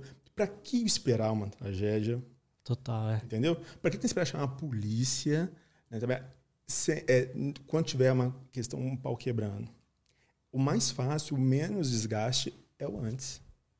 Entendeu? Então, é importante a gente pensar nisso. É uma pessoa que precisa do cuidado, de todo o carinho, mas por ter essa desconexão com a realidade, tem coisas que não tem nem discussão.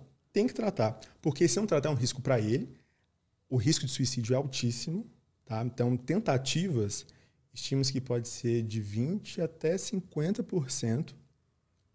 Imagina só, as vozes, né? Uhum. O povo, o isolamento, o povo chamando você né? de, de, de louco e tal, né? Pessoa uh, fazendo essas maldades.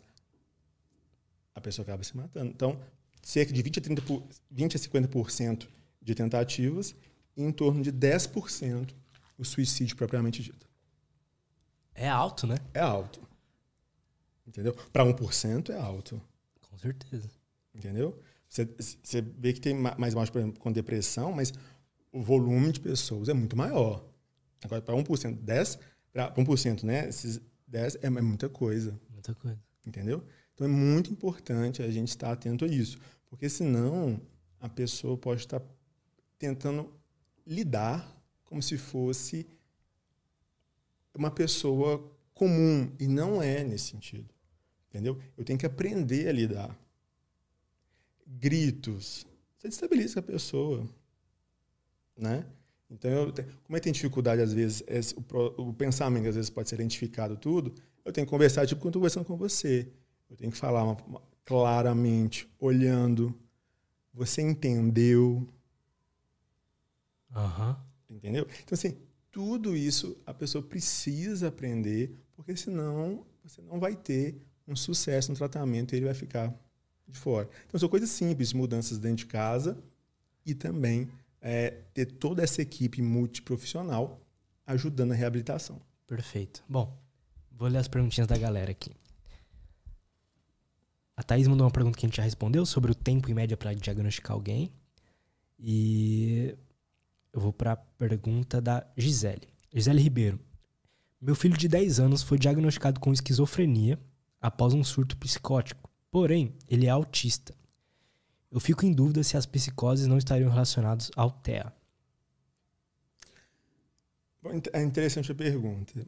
Um, a pessoa com transtorno do espectro autista tem um risco maior de desencadear esquizofrenia cerca de talvez três vezes mais. Por causa da genética semelhante, uma parte genética uhum. semelhante. Entendeu? Agora, é importante o quê? Que sempre que você vê e sentir dúvidas sobre o tratamento, sobre a evolução, é conversar com o médico. Por quê? Porque de saber. Eu acho essas dúvidas muito importantes, porque se não for esclarecida, sempre fica com uma pulga atrás da orelha. E eu falo até com os meus pacientes mesmo. Se você quiser pedir segunda opinião, deve. Por quê? Porque você está em sofrimento 24 horas por dia, não eu. Então você tem esse direito. E vai que talvez eu, sem querer, é, comi uma mosca ali outra, já que tudo é uma questão de observação, né? Uhum. Então eu acho importante. Por quê? Porque você vai tendo uma certeza maior. Tá? Então a questão da. É, principalmente no autismo, quanto mais rápido você diagnostica, inicia o tratamento, né, a, a reabilitação é melhor. Se, a pessoa demora muito a diagnosticar, né, tipo, é, passa a infância desapercebida, é pior, né? Então, é importante que se você tem dúvidas, é, converse com o psiquiatra e saber o que está né, acontecendo. É bom ter opiniões diferentes também. É se está gerando uma dúvida, tá. uhum. né? É, agora, lembrar de que esquizofrenia ele está no âmbito da psicose. Então, eu tenho que ter psicose. Uhum. Né? Então, é, é lembrar disso. A questão da, do transtorno espectro autista, assim, no geral, você tem uma questão mais do comportamento. Né? Total. Então, mas a pessoa tem um risco maior de desencadear esquizofrenia ou outras psicoses por causa da genética semelhante. Boa. Entendeu? A Camila Rabelo mandou uma pergunta interessante. Já atendeu algum caso uh, de esquizofrenia que consagrou a ayahuasca, que tomou a ayahuasca? Se sim, o que houve com o paciente? É, é sabido que falam que quem tem, né, quem tem predisposição à esquizofrenia não pode nem a pau tomar uh, substâncias alucinógenas, né? Polêmica. Polêmica né? É, geralmente quando a gente faz postagens né, sobre o Asga é um sucesso, né? Tipo assim, aí bem hater, né? bem todo mundo. Eu queria muito tomar, só que eu não vou tomar por causa daquela, daquele proibidíssimo. episódio. proibidíssimo, viu? Você que é familiar, tá proibido. proibido por causa de mobilidade prévia. É, o Poxa que acontece? Lamento. Cancela, Vamos pensar, gente.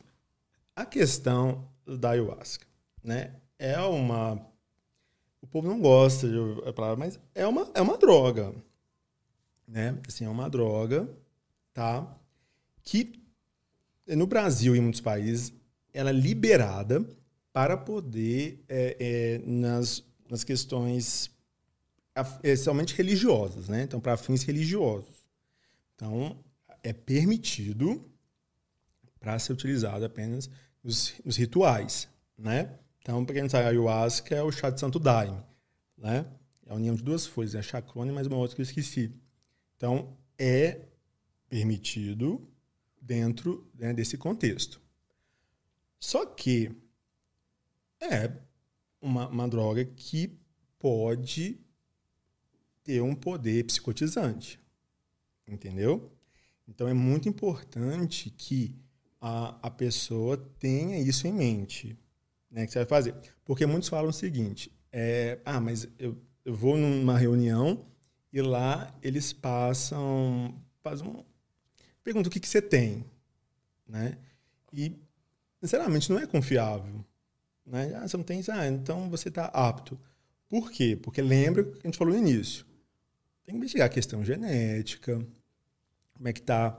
Não é somente a pessoa da, da, que tem a esquizofrenia, por exemplo, transtorno bipolar, se a pessoa está né, num quadro né, depressivo, assim, grave. Então, tem algumas coisas que não podem. Né? Por quê? Porque você aumenta o risco de psicotizar. Então, isso gera esse problema. Então, é muito importante que nós não estamos falando da questão da religião, Uhum. Tá?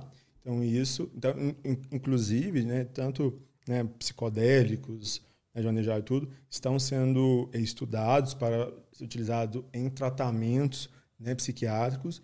Isso é ótimo. Igual a questão da maconha, quando a gente fala da cannabis, né? Do, do, do.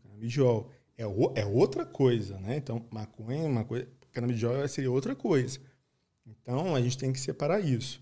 Então, é, pode ter sim os seus efeitos, né? O que a gente preza é pelo cuidado. Porque já tem, né? Já tem pessoas que desencadeiam psicose, e não é somente isso, você tem outros problemas, né? Você pode alterar a pressão. Então, você tem outros problemas que pode, que a ayahuasca pode trazer, tá?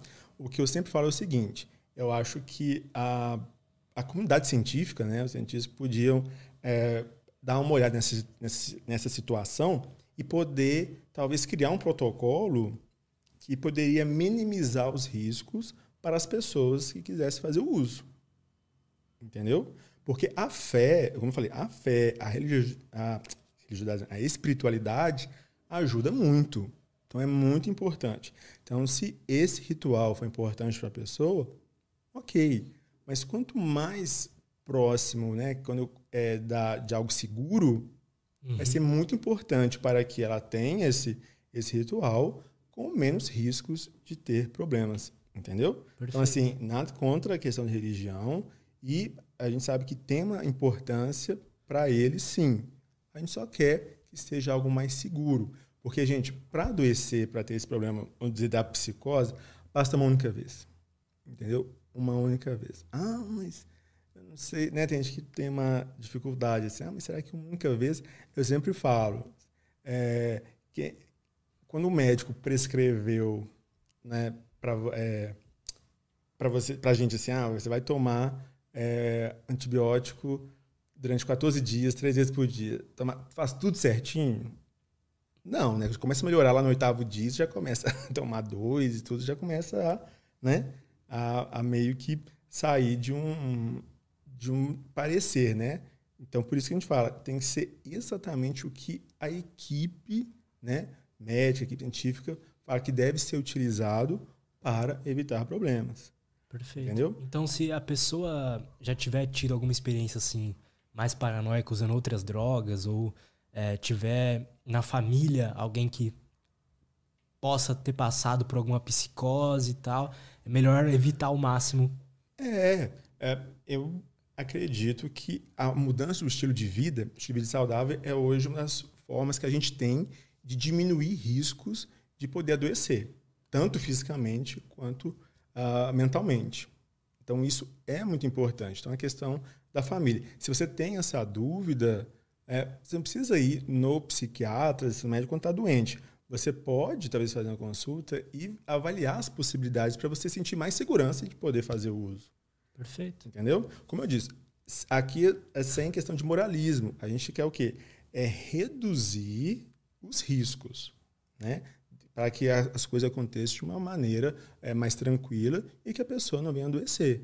Ótimo. Né? É, é isso que a gente quer. Então, respeitando as, a religião e uh, o que eu sugeriria era a, a comunidade científica olhar para isso e poder né, criar um protocolo que unificasse, né? Porque se pensar, cada um elabora de uma maneira. É igual a pessoa fala assim, né? uma, é. uma pessoa que está usando a maconha, a pessoa acha que a maconha daqui é aquela mesma maconha de Woodstock. Total. entendeu? É completamente diferente. Sabe, às vezes a pessoa não sabe nem o que está fumando, dependendo da questão da qualidade, entendeu? Então é importante. Cada, cada xamã ali vai te dar uma dose Exato, diferente de outros. Né? Isso, né? entendeu? Então é importante. Se você cria um, um, um, protocolo, você melhora essas questões, né? Faz você diminui sentido. os riscos. Faz todo sentido. Entendeu? Então, porque cada lugar você não sabe sabe como é que está sendo preparado. Você vai tomar. Entendeu? Você vai tomar. É outra coisa. Boa. Entendeu? Então, a ayahuasca seria esse o problema. Dela psicotizante. Boa. É isso. É. Thiago, muito obrigado, cara. Adorei o papo. Gostei muito mesmo. É, as redes sociais, suas redes sociais estão aí na descrição, mas quiser dar algum recado pra galera, falar para te seguirem lá, o espaço é teu. Sim. Essa questão da esquizofrenia, ah, acabou é, sendo um transtorno mental mais é, estudado da psiquiatria, né, no sentido que foi o primeiro bem descrito, vamos dizer assim, né, da, da psiquiatria toda. Então, toda aquela questão do povo falar, né, tipo assim, da loucura e tudo, se remete à questão da esquizofrenia. E apesar de ser é, conhecida, mas é muito pouco compreendida. Você tem muitos estigmas e muitos preconceitos. Então é muito importante quando a gente é, fala né, sobre a questão de transtornos mentais, principalmente da esquizofrenia, a, de poder conscientizar as pessoas, conscientizar a família, que a família sofre muito, né? E, mas que ela possa ter esse empoderamento de que ela é útil, sim, para poder ajudar na estabilização da pessoa, né? Cobrar dos nossos governantes melhores uh, medicamentos, cobrar também lugares para reabilitação, que acaba sendo caro, né? Se pensar, Total, né? Toda a equipe multiprofissional. É a questão de conscientizar as famílias de pessoas que não estão diagnosticadas ainda, entendeu? Então, tem mais pessoas sem diagnósticos que diagnosticadas. Em São Paulo, apenas 30% das pessoas fazem tratamento de esquizofrenia. É muita coisa, gente. Então, é muito. Então, quantas famílias podem estar sendo destruídas por não saberem direito o que está acontecendo? E a questão da internet tem hoje esse valor de educação mesmo. Então a gente fala que a educação salva vidas. Então, quanto mais a gente poder levar informação, de poder ter um diagnóstico precoce, de você poder ajudar a prevenir, questão do estilo de vida. A gente não está querendo ser assim, caretas, falar assim, ah, né? Tudo. Não, a gente está querendo o quê? Quanto menos riscos, melhor. Porque basta muita vez a gente perder a questão de saúde, é algo assim muito complicado a gente não sabe o que pode acontecer, né? Então, vamos levar uma vida é, tranquila, né? Dormir, saber que o povo não dorme direito, né? O, o não dormir direito também aumenta o risco de psicose.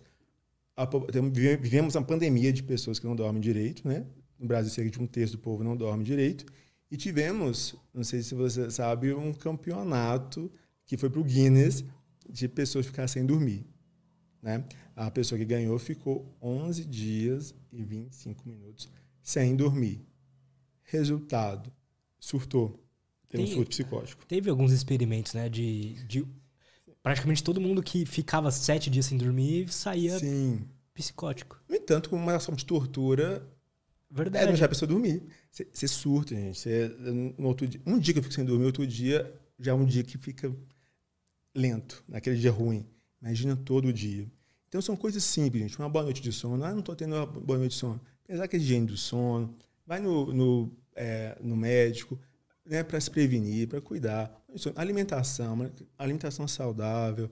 Né? A atividade física. Atividade física é uma das coisas que ajuda muito na, no sintoma negativo da esquizofrenia.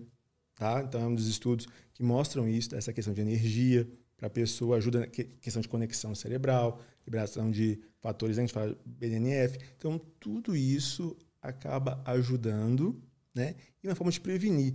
Ah, mas e se eu tiver fazendo tudo que é, no, é saudável e ter? Você pelo menos vai ter um corpo mais saudável para poder enfrentar uma doença do que Justo. está um corpo destruído e vem uma doença e você piorar ainda mais. Então, assim, vai ser bom de qualquer jeito. Seja se você for adoecer e você também que não adoecer para ter a questão de qualidade de vida.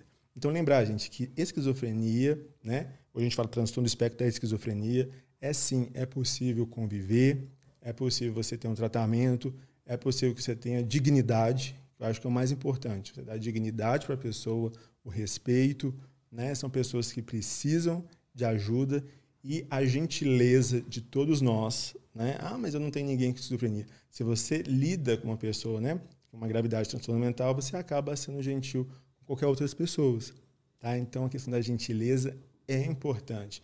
Ah, como é que eu ajudo o, o vizinho que está com esquizofrenia? Não sei o que eu faço.